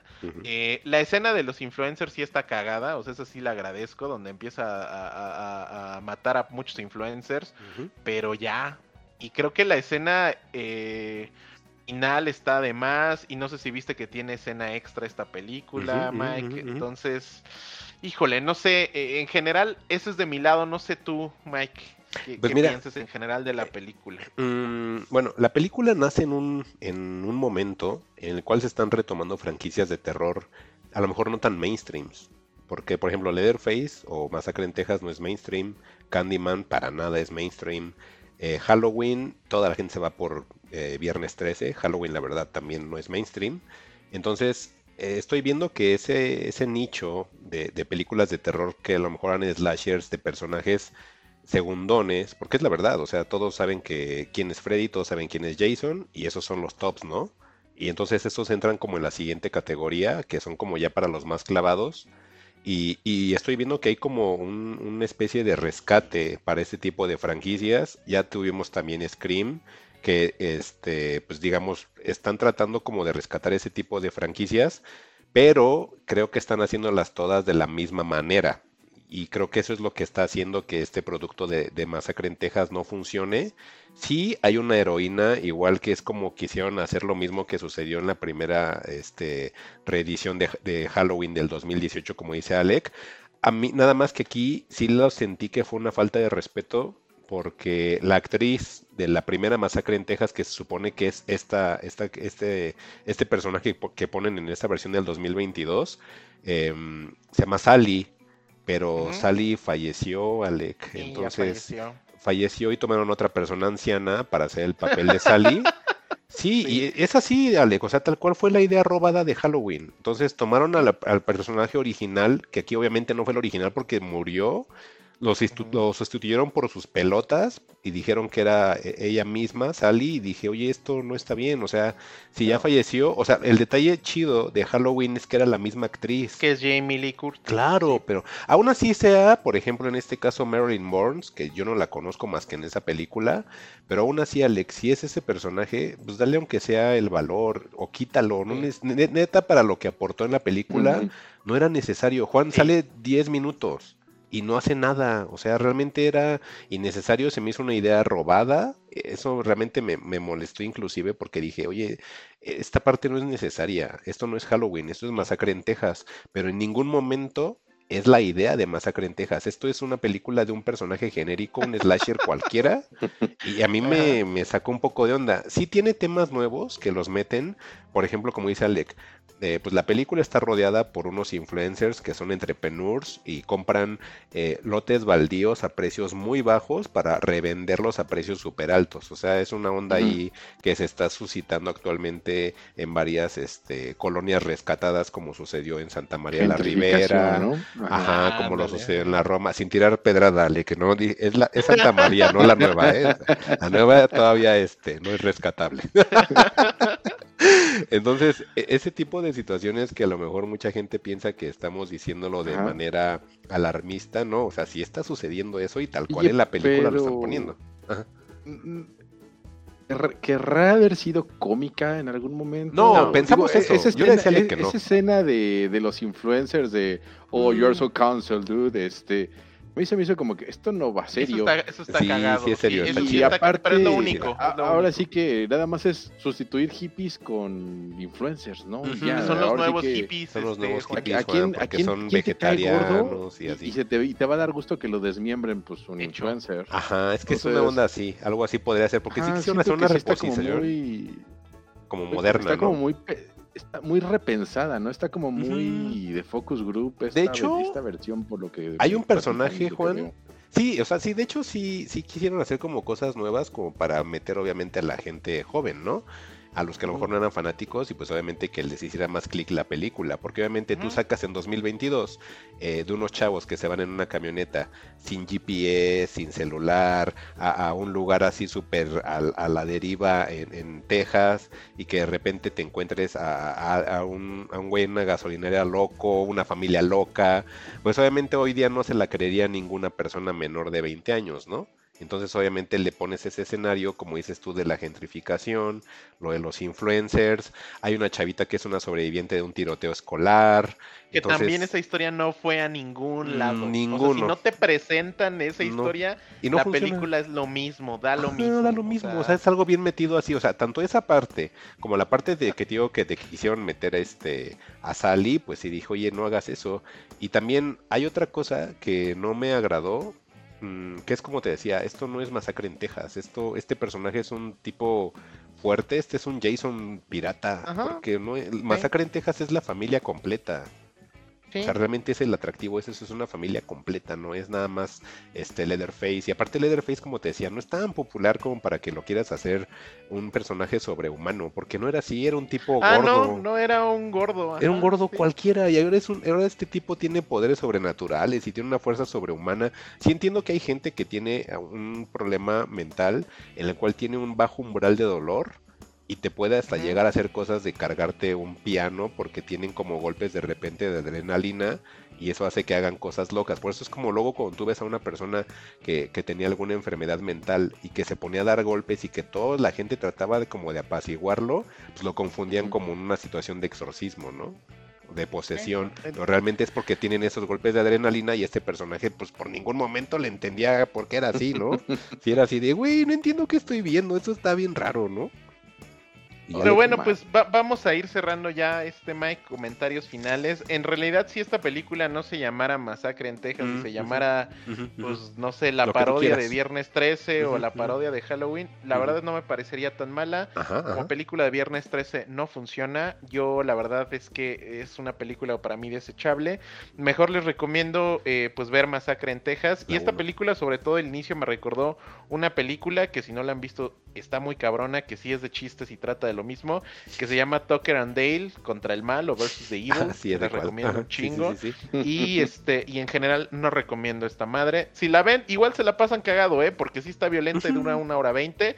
No es una mala combinación con unas chelas y unas papas. Entonces, más allá de eso, es una película desechable. No sé tú. Mike. Sí, es, es como dice Alec, y lo único que sí puedo decir y que les decía que no entendí que vi es, esto no es Masacre en Texas, este, Leatherface no es Masacre en Texas, es, es un entorno, es un ambiente, es una atmósfera, este, no hay pieles, o sea, aquí la onda del uso de las pieles y restos Sí. humanos no está tocado para nada. Entonces esto no es Masacre en Texas. O sea, les juro, vean, como dice Alec, eh, Masacre en Texas del 74 de Top Hooper. Y de ahí quédense con esa. No es necesario las demás. Les juro que no es necesario la- las demás. Aunque la 2 sea también de Top Hooper. Quédense con la 1. Si amaron la 1 y quieren dar oportunidad a las demás, adelante. Pero de verdad, la 1, aunque no sean fanáticos, no sepan nada de, todo este contexto histórico que ha hecho Masacre en Texas, en serio, la 1, yo siempre he pensado que la 1 es un most para cualquier persona. La 1 te va a generar emociones. Está bien rara, es incómoda, es cruda, es eh, obscena, es denigrante inclusive. Es algo difícil de replicar. Por lo ¿Sabes visto. qué, ¿Sabes qué sucede en Masacre en Texas, Juan? A- a- Yo siempre he pensado, y ya sé que se van a reír, ¿no? Pero, por ejemplo, Holocausto Caníbal nos dejó esta ley de protección animal en el cine. Masacre en. Texas hizo algo que nunca se había hecho en el cine norteamericano, que era que te metieras con un inválido. Siempre en las películas hay tres cosas que tú no podías hacer, que era maltratar a un niño, maltratar a un anciano y maltratar a una persona minusválida. Y en Masacre en Texas dijeron, me vale madre, voy a meterme con un inválido. Entonces son cosas que dices, sí, está manchada, como dice Alec, te revuelve el estómago, Juan. En serio, está bien buena. Es una obra de arte Masacre en Perfecto. Texas 1. Perfecto, y pues creo que con eso estamos cerrando el episodio, Mike Sí. y Juan. Y pues eh, palabras finales, muchachos. A ver, Juan, porque creo que ahora sí me hablé demasiado. no, creo que... Creo que Juan está teniendo problemas técnicos, Mike, pero pues Sí. sin tema creo que nosotros podemos despedir Sí, el programa. Pues ya al final, pues ya estamos este, terminando esto. Muchas gracias a toda la gente que nos escuchó en este episodio. Recuerden que nos pueden encontrar en Twitter como arroba fugitivosmx, en Facebook como Fugitivos Podcast. Y este episodio y los demás, pues se pueden encontrar en Spotify, en Apple Podcast, en Google Podcast. Ya estamos en Evox. Y pues antes de terminar, Alec, eh, yo creo que Top Hooper y Masacre en Texas 1 también es cine de autor, ¿no?